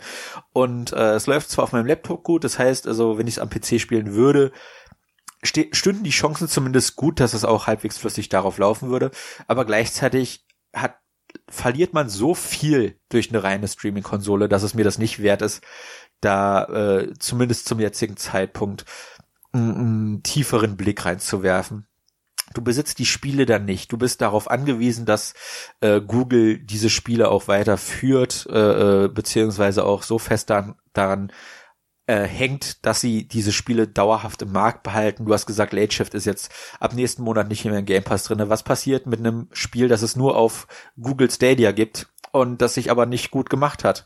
Und dann ist das einen Monat später weg und aber du hast das so geliebt, weißt du, und dann hast du dann nie wieder die Chance, da reinzuschauen äh, das ist exakt das, was ich nicht an Videospielen, also in der Zukunft der Videospiele sehen möchte. Und äh, ich werde es zumindest so, wie es äh, erklärt wurde, vorerst nicht unterstützen wollen. Ja, also ich kann mir vorstellen, dass die Einstiegshürde da sehr gering ist Heißt, das haben sie auch gezeigt, wenn du einen PC hast äh, oder eben auch schon einen Xbox oder PlayStation Controller, die kann man alle damit benutzen. Man muss nicht diesen neuen äh, Stadia Controller benutzen. Ich mache jetzt mal eine gewagte These, die wahrscheinlich Microsoft auch gerade amok laufen lässt, Sony wahrscheinlich genauso dass du eventuell mit der App, die jetzt zum Beispiel als YouTube-App für die Xbox schon vorhanden ist, demnächst die Spiele theoretisch direkt auf der Xbox darüber spielen kannst. Weil letztendlich ist das genau das, was Microsoft angekündigt hat, was du mit der Switch machen sollst. Ne? Äh, ja, wobei sie ja jetzt dementiert haben, dass es kommt. Also zumindest nicht in der nahen Zukunft. Ach so. Das haben sie jetzt äh, heute oder gestern auf der GDC dementiert, dass da in der Richtung was kommen wird. Also Xbox Live kommt nicht in seiner Gänze auf die Switch. Jetzt, wo die Angst haben, dass Stadia auf die Xbox kommen könnte, oder wie? Ja, okay. Ähm, aber äh, theoretisch sage ich mal, kann man also ich kann mir gut vorstellen, dass man allein um dieses, ich will mal ausprobieren, wie gut funktioniert das, dass du das per Demo-Modus mit deinem normalen PC, mit deiner Xbox oder wie auch immer ausprobieren kannst. Ähm, einfach weil äh, die sicherlich den Leuten die Möglichkeit geben und alles andere wird dann sicherlich per teurem Abo äh, erfolgen müssen. Ich sehe es nicht so pessimistisch wie du, dass Spiele dann wahrscheinlich irgendwann da ganz draus verschwinden, weil echt, du kannst ja immer noch uralte YouTube-Videos dir angucken. Also ich glaube, Speicherplatz ist überhaupt kein Thema da, weil letzten Endes ja, ja ein einzelnes Spiel irgendwo auf einem dieser Riesenfestplatten liegt. Guck dir den iOS Store an, guck dir äh, den Android Play, also den Google Play Store an. Du findest Monkey Island nicht mehr. Ich habe mir damals auf iOS Monkey Island 1 und 2 runtergeladen und das kannst du heute nicht mehr kaufen. Und äh, klar, ich kann es auf anderen Geräten kaufen, aber wenn ich jetzt auf diese Plattform gefesselt wäre, wie in dem Fall von, von Googles eigenen Spielen, dann ist das Spiel, wenn sie, wenn sie wollen, oder in, in, in späteren Versionen nicht mehr kompatibel sein sollte aus irgendwelchen Gründen, was halt eher unrealistisch ist, aber einfach das Szenario, ja. dann ist das Spiel dauerhaft verloren. Und das finde ich echt, also das macht mir echt Angst, als jemand, der gerne Spiele sammelt. Klar, das ist dann immer doof. Äh, wie, meine größten Bedenken ist einfach, dass die Technik noch nicht so weit ist, äh, dass die Steuerung sich genauso knackig anfühlt wie auf der Heimkonsole und dass die Grafik teilweise schlechter ist da gibt's von Digital, äh, Digital Foundry schon ein schönes Video, wo die einfach so einen äh, Direktvergleich machen von Odyssey einmal auf der Xbox One X und dann per Streaming in 4K, wo man sehr genau sehen kann, dass da einfach ähm, gewisse kleine Details fehlen, die äh, zum Gesamtbild ja zur Stimmigkeit viel beitragen. Ähm, ja, aber gut, letzten Endes war es jetzt auch erstmal so ein erster Eindruck. Äh, insgesamt äh, die Technik finde ich faszinierend. Ähm, grundsätzlich bin ich über jeden Tag froh, wo wir unsere Spiele auf klassische Art und Weise entweder im Laden kaufen können oder halt äh, auf die heimische Festplatte herunterladen dürfen. Ähm, ich muss das mit dem Streaming nicht so schnell haben. Äh, ja. Ja. Ja, ich meine, im Endeffekt ist es natürlich nachvollziehbar, ähm, dass sowas probiert wird und dann auch mit Sicherheit irgendwann kommen wird. Ich meine, bei Videos und bei Musik, also sei es nun auch äh, Filme und Serien etc., sind wir jetzt dazu übergegangen, im sehr großen Stile uns irgendwelchen Streaming-Diensten zu verschreiben und da unsere Gebühren zu zahlen, damit wir das dann einfach äh, so serviert bekommen und brauchen da jetzt nicht unbedingt was physisch in der Hand. Und dass Spiele da nachziehen werden, ist, sag ich mal, irgendwie liegt's auf der Hand. Andererseits ist es halt äh, schade, was verloren gehen würde, wenn, wenn das andere wegbrechen würde. Aber davon sind wir, denke ich, ja noch, noch weit entfernt. Und im Moment ist es so ein Ausprobieren und Testen. Ja, und der Unterschied ist halt, dass das alles vorgegebene Medien sind. Wenn du einen Film guckst, der kann halt vorbuffern, weil er exakt weiß, was in den nächsten 30 Sekunden passieren ja. wird. In einem Videospiel musst du Sekunden, also Sekunden, es ist, wenn es eine Sekunde Verzögerung gäbe, wäre es ja schon schlecht. Es muss Millisekunden genau das passieren, ja, was bei, du bei erwartest. Spielen ist das natürlich eine ganz andere technische genau. Voraussetzung, die du da hast, die dann zu erfüllen ist. Einfach einen Film, den könnte ich auch theoretisch einfach komplett vorladen, ähm, was ja Netflix auch gerne anbietet und sagt dann so, ja, lad schon mal vor und dann kannst du demnächst einfach störungsfrei durchgucken. Bei dem Spiel bist du halt wirklich darauf angewiesen, auch eine, eine sehr gute, stabile, schnelle Internetleitung zu haben, damit das Ganze überhaupt funktionieren kann. Und es gibt noch einige andere Faktoren, die da interessant werden. Und ja, dann ist natürlich auch, man, wir kennen das ja auch von unseren ganzen Streaming-Diensten. Also es ist nicht, nicht ganz abwegig dann diese Angst, dass dann bestimmte angebotene Sachen verschwinden können, äh, wenn andere Sachen dann vielleicht gehighlightet werden und reingenommen werden. Äh, aber wird man sehen müssen, wie sich das Ganze ja, und, entwickelt. Und dann halt, halt noch die Angst vor Fragmentierung. Das, das Schlimme ist ja, das fängt jetzt schon, schon an, äh, ihr, ihr habt beide Netflix, so wie ich das verstanden habe. Und da wurden jetzt die Marvel-Filme rausgenommen, weil Disney mit ihrem eigenen äh, scheiß Streaming-Service an den Start geht. Äh, ich hatte letztens eine E-Mail rumgeschickt, ich glaube Fox war es, die jetzt auch mit ihrem Streaming-Service an den Start gehen wollen mhm. und sich halt von Netflix entfernen. Und das werden immer mehr Streaming-Dienste, also beziehungsweise mir immer mehr Hersteller von halt diesem Content machen. Und dann musst du dir, wenn du alles sehen willst, ja, also es ist jetzt klar, nicht das realistischste Szenario, aber einfach von der Idee her, wenn du alles sehen wolltest, müsstest du, wenn ich die, die Marvel-Filme geil finde, müsste ich den Disney-Service abonnieren. Wenn ich die Netflix-Serien mag, müsste ich noch zusätzlich Netflix abonnieren. Wenn ich, was weiß ich, halt Stirb langsam sehen wollte, müsste ich den Fox-Service abonnieren. Und das ist alles wenn du nur einen Service davon abonnierst, klar hast du damit im Endeffekt wenig, also hast du mehr Geld gespart, als wenn du dir jetzt eine blöde DVD-Box kaufen würdest einmal im Monat. Aber auf, auf Dauer ist das halt so viel, was dir dieser fragmentierte Markt anbieten könnte, der dich interessieren könnte, dass das, dass es einfach äh, irgendwann dein, entweder dich bricht, ja, oder, oder du einfach nachgibst und dann sagst, okay, äh, das kann ich mir nicht leisten, musst du halt irgendwann später ja, einfach die, die ganze, zukommen rechte Thematik wird halt eben sehr interessant. Wer hat woran ja. die Rechte, wer darf was zeigen und machen. Und äh, dann können auch solche Sachen entstehen, dass vielleicht dann auch Spiele nur für einen begrenzten Zeitraum dann irgendwo laufen und dann da die Rechte dran sind, dann wieder raus müssen. Äh, ja, und das passiert ja jetzt schon mit dem Epic Game Store, die sich ja die scheiß Exklusivrechte überkaufen. Und ich weiß, ich beschwere mich darüber, aber ich lade trotzdem alle zwei Wochen die kostenlosen Spiele runter. Wo, wobei das, das finde ich da noch äh, insofern ja verschmerzbar ist. Ich meine, du hast diesen Epic Store, der, der kostet dich ja nichts. Das ist einfach ein zusätzlicher Client, den du installierst. Neben Steam hast du halt eben den Epic Store noch da. Und ob du es nun darüber oder darüber kaufst, ist ja im Endeffekt erstmal eigentlich relativ egal. Ja, ja, aber, aber, das ist ja, das ist ja nur das eine Beispiel, weil ja, du genau. hast es ja im Endeffekt schon mit der Fragmentierung auf Konsolen, weil du EA Origins oder EA Access oder wie das heißt, dir kaufen könntest. Dann hast du genau. den Game Pass. Jetzt kommt ähm, Google daher. Amazon hat auch schon was in der Arbeit. Das heißt, du hättest theoretisch schon vier Optionen. Aber wenn natürlich Und wenn dann Sony halt, dann noch nachrückt, ja. Nintendo noch nachrückt, was weiß ich, Ubisoft will ja bestimmt auch was vom Kuchen haben und Activision sowieso, dann hast du, hättest du schon acht Optionen, von denen du dann gucken müsstest, welche interessieren dich so sehr, dass du dann eine monatliche, äh, äh einen monatlichen Betrag abdrückst, um alles spielen zu können, was dich interessiert. Und das finde ich halt einfach super scheiße. Und äh, das ist genau, das ist wie gesagt das, was ich nicht mag, halt mir die Option wegzunehmen, und äh, die Option so zu gestalten, dass sie für mich unattraktiv sind, indem ich mir die Lizenz für einen gesamten Store kaufen muss für einen Monat und da aber nicht garantiert ist, dass das Spiel, was ich diesen Monat interessant finde, auch nächsten Monat noch dafür, verfügbar ist. Und das ist mir so riskant, dass ich das nicht aus diesem jetzigen Zeitpunkt unterstützen möchte.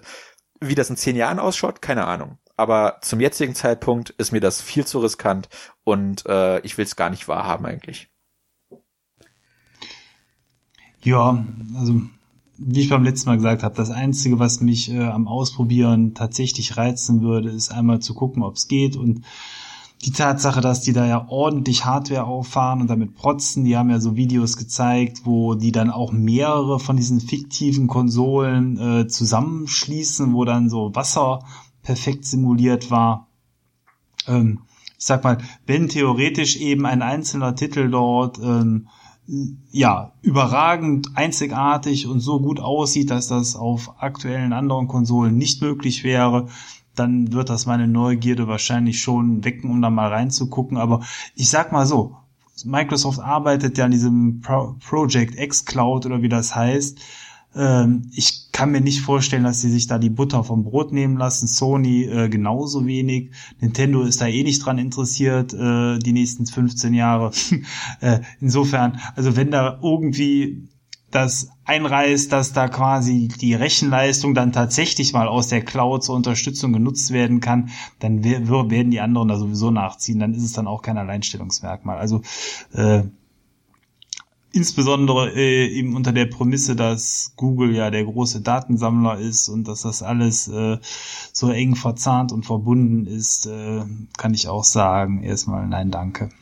Ja, wobei meine Daten haben sie schon alle, weil ich benutze Chrome. und, äh, ist, ist, ist der beste Browser meiner Meinung nach, aber gleichzeitig weiß ich, ich, ich, ich mache mir da nicht mal was vor. Mir ist bewusst, dass die alle meine Daten haben muss ich jetzt leider mit leben. Ist halt, das ist halt leider auch ein Teil der Zukunft, äh, mit dem ich mich aber bereits abgefunden habe. ja. Ich bin Team Google ja. äh, in der Richtung. Ja gut, das ist die halbe Welt, weil die halbe Welt äh, oder mehr als die Hälfte nutzt ja nun mal äh, Android-Handys ja. und das ist ja bekanntermaßen dann auch äh, Google-Software. Ne? Egal, ich glaube, das reicht ja. zu dem Thema. Wir werden es auf jeden Fall verfolgen und auch zukünftig darüber berichten, wenn es was Neues gibt. Es soll ja dieses Jahr schon starten in Europa. Insofern werden wir Ende des Jahres schon mehr wissen. Also ich bin zumindest von technischer Seite her interessiert und werde es nachverfolgen. Und ich glaube, äh, insgesamt wird sowieso jeder Gamer sich dem Thema in der einen oder anderen Weise äh, mal nähern, weil einfach, äh, ja, das, das wird sicher von der Einstiegshürde sehr, sehr gering sein. Ja, wenn es eine Trial-Phase gibt für eine Woche oder so, dann würde ich es auch zumindest mal ausprobiert haben, einfach um zu gucken, ob es bei mir klappen würde. Ich gehe von kostenlosen Demos aus. Ich meine, was gibt's Geileres? Die haben ja die ganze Performance da stehen. Du kannst dann irgendein Spiel mal eine Viertelstunde anspielen oder so. Brauchst nichts installieren, hört sich doch eigentlich äh, perfekt an, oder? Ja, wie gesagt, zumindest probieren würde ich es mal, aber ich, ja. ich würde ich würd mich dann nicht, ich würde da auf jeden Fall erstmal kein Geld rein investieren, außer es gibt, äh, die haben ja mit, die arbeiten mit Sega zusammen. Wenn sie jetzt das nächste Yakuza dafür ankündigen würden, ich glaube, dann hätten oh. sie mich. Aber äh, solange das PlayStation ja. exklusiv bleibt, ist, ist mein ich, Herz am rechten Fleck. Meine Vermutung ist eh, dass das teuer wird, davon mal abgesehen. Ich gehe davon aus, die werden gestaffelte Preise machen. Die haben ja schon gesagt, hier 1080p, 4K, 8K eine Konsole oder mehrere können kombiniert werden. Ich gehe davon aus, dass die da eine Bandbreite fahren, irgendwo zwischen 5 bis 20 Euro, je nachdem, äh, wie viele von den Geräten zusammengeschlossen werden. Es gibt ja schon ein Vergleichspaket, du kannst ja jetzt schon diesen PC, heißt, wie heißt das, Shadow PC oder so ähnlich, äh, abonnieren, was 30 Euro grob im Monat kostet. Okay, äh, ich glaube, die hohe Karte werden die nicht spielen, weil die einfach die Geräte auch jetzt schon da stehen haben, aber irgendwo mit einer Bandbreite, so wie es Netflix ja auch macht, je nachdem, welches Paket man da bucht, werden die auch machen und da muss man die Spiele sowieso extra kaufen. Aber wenn es dann irgendwie 15 Euro für eine 4K-Variante im Monat sind, allein um es nutzen zu können, das äh, wäre schon ein Investment, was man erstmal tätigen will. Ne? Ja. Ja, also ich würde es, wie gesagt, erstmal nicht machen. Außer die haben die eine Trumpfkarte, die sich Yakuza nennt, aber da rechne ich erstmal nicht mit. Aber Sega ist da an Bord? Die sind an Bord tatsächlich, oh, ja. Oh. Also es, es hat mich auch gewundert, dass sie nichts Festes angekündigt haben, weil sie halt äh, Publisher wie Sega und Ubisoft, äh, weil sie groß rausposaunt haben, dass sie die äh, dass sie deren Unterstützung haben. Und da war dann halt die Vermutung, oh, Sonic Adventures 3 ist exklusiv, das nächste Assassin's Creed oder so kommt da drauf raus, was eher wahrscheinlich ist, aber es, es wundert mich halt, dass sie keinerlei originale äh, äh, Google-Spiele gezeigt haben. Das hat mich sehr gewundert. Vor allem, weil Jade Raymond ja, wie gesagt, die, der Vice President geworden ist von deren äh, äh, Spieleentwicklungssparte, nenne ich es jetzt mal. Ich bin mir nicht hundertprozentig sicher, was sie da von was sie da die äh, Vice Presidentin geworden ist, aber sie hat sie ist halt eine sehr sehr tragende Rolle geworden bei Google in deren Spielesektor. Von daher wundert es mich, dass sie da nichts Konkretes gezeigt haben. Aber ja, sie haben Doom Eternal gezeigt, das lief wohl auch ganz gut. Aber man sieht halt in den Videos, und du hast auch schon das von Digital Foundry erwähnt, äh, viele Fragmente, es fehlen manchmal Effekte einfach, weil das zumindest zum jetzigen Zeitpunkt noch nicht so hundertprozentig äh, stabil ist, wie man sich das vielleicht hofft. Und wenn das schon in einem Demo, auf einer Showfloor-Demo der Fall ist, weiß ich nicht, wie das in einigen Haushalten aussieht, die deutlich schwächere Leitung haben als wir. Und äh, ja, lass uns darauf nicht weiter rumreiten. Andreas, ich wollte dich noch fragen, was du die letzten Wochen gemacht hast. Ja gut, ich könnte natürlich jetzt viele unterschiedliche Themen anreißen. Seit God of War, du musst jede Woche äh, berichten, was du da gemacht hast.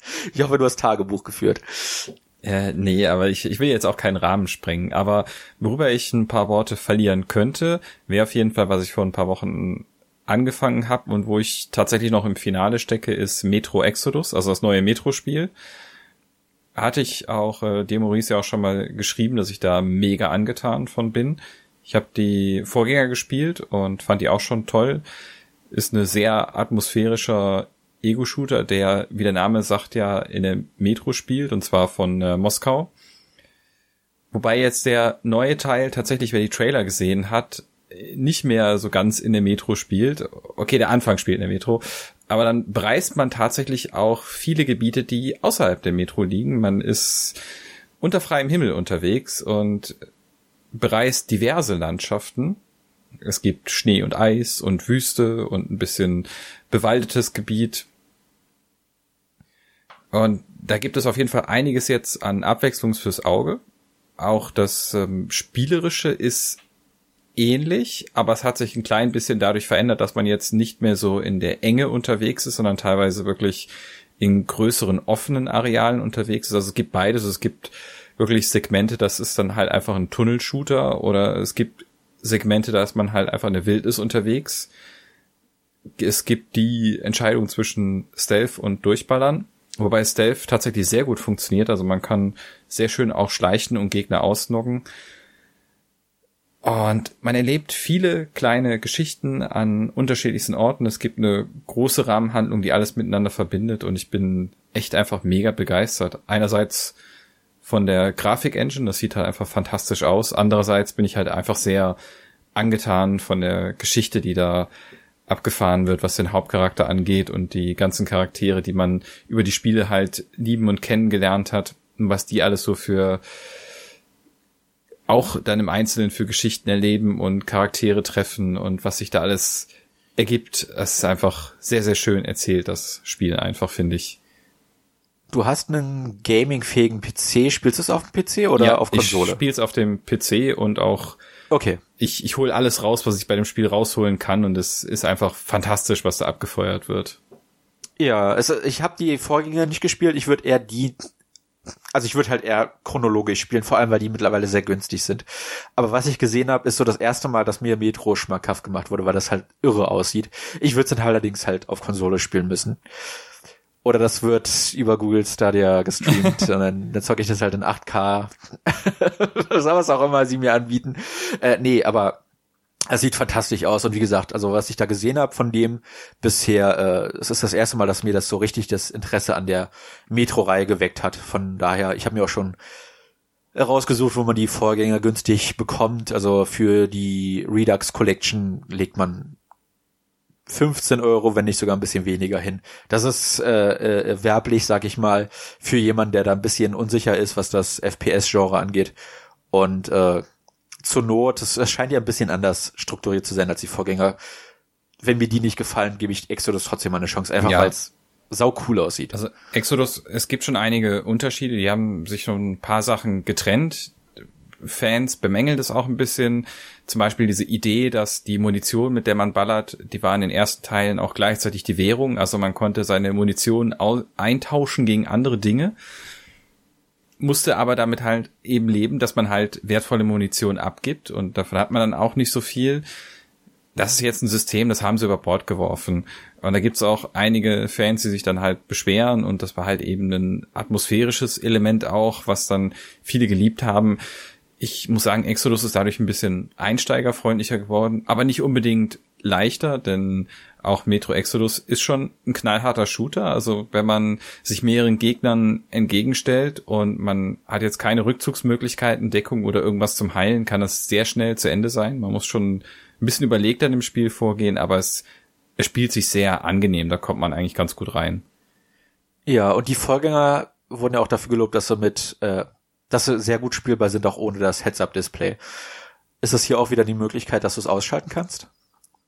Ich habe mich weißt mit dem zufällig? Display noch gar nicht großartig auseinandergesetzt, was du alles an Sachen abschalten könntest, aber es ist sowieso recht minimal, weil sie es ja so lösen, dass viele Anzeigeelemente nur dann auch im Bild sind, wenn sie tatsächlich gebraucht werden oder wenn es Sinn macht, die einzublenden.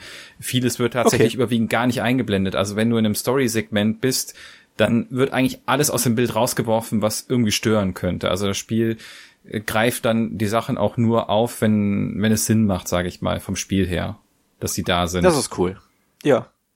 Also dadurch wirkt das ganze Ding auch extrem filmisch einfach. Ja, das, das war auf jeden Ich fand die alten ja auf jeden Fall auch ziemlich atmosphärisch, da einfach da in der Kanalisation rumlaufen oder in dieser U-Bahn, das war schon sehr, sehr cool. Ich fand das Spiel aber auch damals schon sehr lang und das, was du gesagt hast, anstrengend irgendwie. Ich weiß auch nicht, so, so ein normales Rollenspiel, so ein Dragon Age, 40, 50 Stunden kann ich spielen.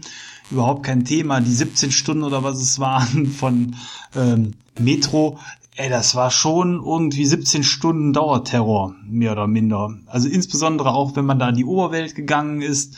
Ähm, ich fand, hab, hab's als anstrengend empfunden. Deswegen bin ich momentan auch so ein bisschen abgeschreckt, weil der neue Teil soll ja noch länger sein als die alten und ähm, ja, die, die Sache ja. ist, die, die ersten Teile, dadurch wo war man immer so ein bisschen unter Druck gesetzt. Die ersten Teile sind hingegangen und haben gesagt, okay, die Metro ist okay als, als Lebensraum, da kannst du dich noch gut bewegen, aber sobald es nach draußen geht, kannst du auch nur noch dich mit Gasmaske bewegen und die Filter halt noch eine bestimmte Zeit, du musst dich ständig die Filter wechseln, du hast so eine Uhr, wo du gucken musst, so okay, wird es Zeit, den Filter zu wechseln und so weiter. Bei Metro Exodus ist es so, dass es viele Gebiete gibt, die einfach ohne Gasmaske oder Filter zu betreten sind. Also es gibt viele Außenareale, die sind insoweit clean, was, was Strahlung an, angeht dass du dir da nicht großartig äh, Sorgen machen musst. Das heißt, du kannst deutlich freier und entspannter die Welt erkunden. Es gibt nur noch jetzt einzelne Gebiete, wo dann das aufgegriffen wird, wieder, dass man seine Maske anziehen muss und ab und zu nach dem Filter gucken muss. Wobei das jetzt auch stressiger klingt, als tatsächlich ist. Äh, so schlimm ist es tatsächlich gar nicht. Also Exodus ist auf jeden Fall deutlich angenehmer. Ähm, die ersten Teile haben dich vielleicht als Spieler sogar noch ein bisschen mehr unter Druck gesetzt, als es jetzt Exodus noch macht.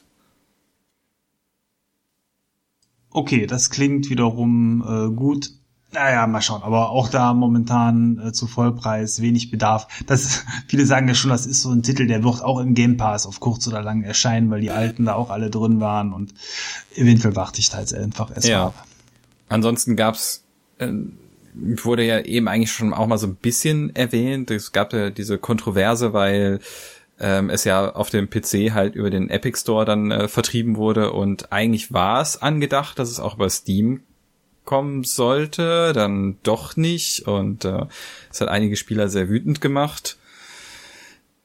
Nun ja, ist dann ist dann nicht so gut gelaufen, aber das Spiel an sich ist halt ist halt wirklich ein gutes Spiel. Und ich habe damit doch eine Menge Spaß und auch als Spieler und Kenner der, der ersten Teile und ich, ich mochte sie auch sehr gerne. Ich, ich mag auch Exodus sehr gerne. Ich bin damit sehr glücklich. Ansonsten kann ich noch vielleicht eine kleine Sache einwerfen und da möchte ich das dann auch äh, wenden und dann nicht zu lange machen. Ich lese im Moment den Deadly Class Comic. Keine Ahnung, wem das was sagt, aber es gibt äh, ja auch schon die Ankündigung, dass dazu eine Fernsehserie kommt. Und deswegen bin ich da total im Moment versunken in der Comicreihe und bin da auch schon sehr gespannt drauf, wie die Fernsehserie umgesetzt wird, weil auch gerade zuletzt durch Umbrella Academy war ich auch irgendwie wieder total in diesem Comic-Fieber, also ähm, von Comic zu, zu Serie und da bin ich jetzt auch sehr gespannt, wie das dann wird. Das sagt mir leider überhaupt nichts. Okay, ist im Endeffekt eine, eine Schule von äh, Assassinen, wo dann halt eben äh, Jungs und Mädels so im, im Teenageralter dann halt ausgebildet werden zu äh, Killern. Und da in, entspinnen sich die, die wildesten Geschichten, weil das einfach nur mal Charaktere sind, die teilweise eine sehr harte Vergangenheit hatten und da dann zusammentreffen und die einfach in ihrer Entwicklung sind. Es ist so ein bisschen halt eben Teenager werden erwachsen und lernen das Leben, aber dann halt eben in dieser blutigen, düsteren Welt eben dieser Schule, die die halt eben zu Killern ausbildet. Und da bin ich mal gespannt, was auch die Serie dann später angeht. Der Comic ist auf jeden Fall ganz unterhaltsam. Ja, ich habe noch eine Frage zu dem Metro, die jetzt nichts mit dem Spiel zu tun hat, aber hast du es dir dann aus dem Epic Game Store geholt? Ja, habe ich.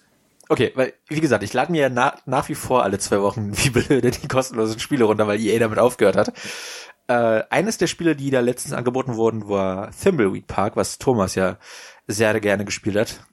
Äh, und da ich ja meine Liebe für Adventures so ein bisschen entdeckt habe, äh, dank Agatha Knife und äh, Mechanika, gucke ich da vielleicht auch nochmal rein. Also, das ist so ein kleiner Tipp von mir. Guck da, wenn ja, ihr es zumindest installiert sehr, habt. Sehr, sehr gutes Spiel guckt da auf jeden Fall äh, alle zwei Wochen mal rein. Äh, seit heute, wo wir das aufnehmen, ist Oxenfree drinne. Ich glaube, das ist leider nicht mehr drinne, wie ihr das spielt. Da müsste dann The Witness als kostenloses Spiel verfügbar sein. Und das sind halt alles relativ aktuelle Indie-Spiele. Und äh, von daher ist das schon ziemlich cool, was man da kostenlos angeboten bekommt. Ja, die kostenlosen Spiele sind schon wirklich krass. Also was da jetzt ja. äh, in den letzten Wochen auch drin ist und, und jetzt wieder drin ist, da sind schon wirklich ein paar kleine Perlen dabei, die man, wo man wirklich sehr viel Positives zu hört. Also es lohnt sich tatsächlich einfach nur auch, sich den Epic Store zu auf dem Rechner zu halten, nur schon allein um die Gratistitel äh, ja, mitzunehmen. Das ist, der, das ist der einzige Grund, weshalb ich das Ding installiert habe.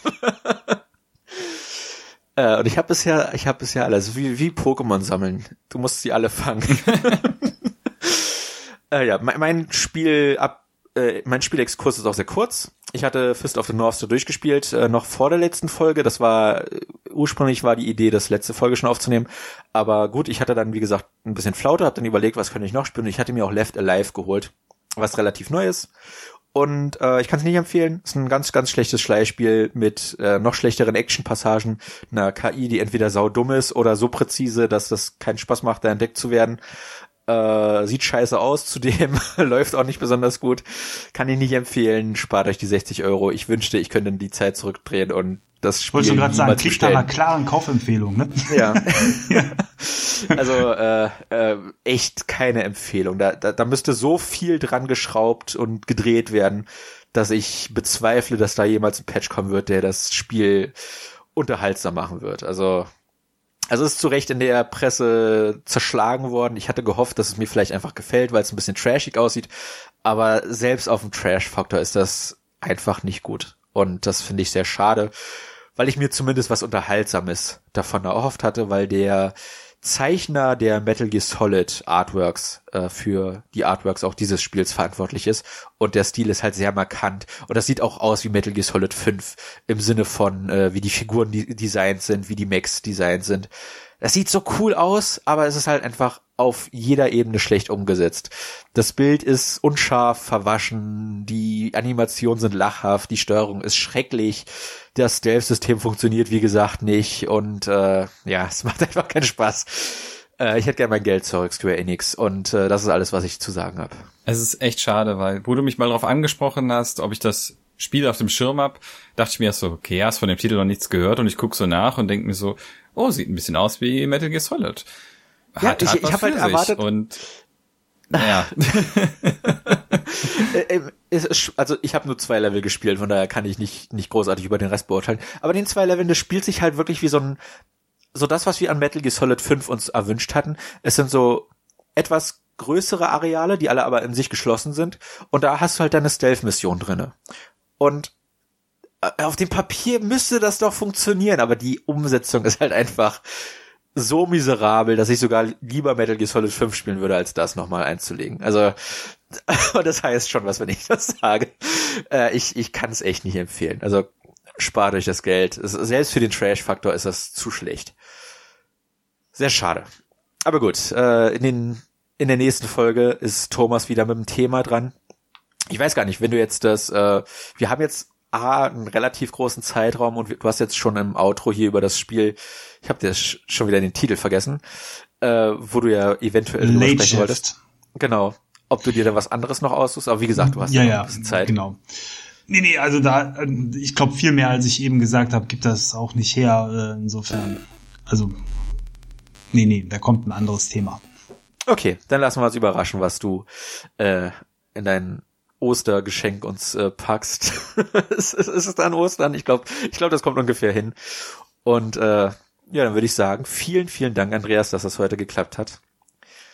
Gerne. Ich meine, es war auf jeden Fall mal schön, über das Spiel zu reden, auch wenn es leider nicht so ganz an den Glanz eines Yakuzas jetzt äh, ranreicht, aber dann wäre es zumindest jetzt auch mal behandelt worden. Ja, muss ich nicht immer alleine über Yakuza sprechen. Also ich bin froh, dich doch noch bekehrt haben zu können. Auch wenn der Anfang vielleicht etwas holprig war. Ja, also ich kann jetzt auf jeden Fall deine Faszination nachvollziehen, auch wenn es jetzt vielleicht für mich nicht so funktioniert wie, wie für dich, aber es ist auf jeden Fall kein, kein schlechtes Spiel. Also ich muss, muss echt sagen, selbst wenn mir manche Dinge nicht so gut gefallen, muss ich halt einfach schon sagen, es ist ein gutes Spiel. kann man ja noch sagen. Ja. Und auch vielen Dank, Thomas, dass du dir unser stündiges, einstündiges Gelaber angehört hast, dass du da Gnade hast walten lassen und äh, dich unserem Erguss über Fist of the North da ergeben hast. Ja, ja, klar. Äh, ich hab, ich bin ja immer offen für, für, für neue Themen. Insofern, ja. Also ich glaube, der Funke ist jetzt nicht so übergesprungen, dass ich jetzt morgen mir kaufen werde, aber Spiel äh, lieber Yakuza. Genau. Also erstmal erstmal klein anfangen mit dem mit dem großen Bruder und dann sich langsam vorarbeiten. Ja gut, ähm, ja, ich kann mich auch noch bedanken äh, für die heutige Folge. Ähm, ich hoffe, ihr hattet sehr viel Spaß damit. Dann hören wir uns auf jeden Fall in zwei Wochen wieder äh, mit einem dann neuen Thema für euch und dann sage ich mal ciao. Bis dann, euer Thomas. Ich verabschiede mich auch. Macht es gut. Bis zum nächsten Mal. Euer Maurice. Ja, dann auch von mir. Alles Gute an euch und ciao. Ich bin raus.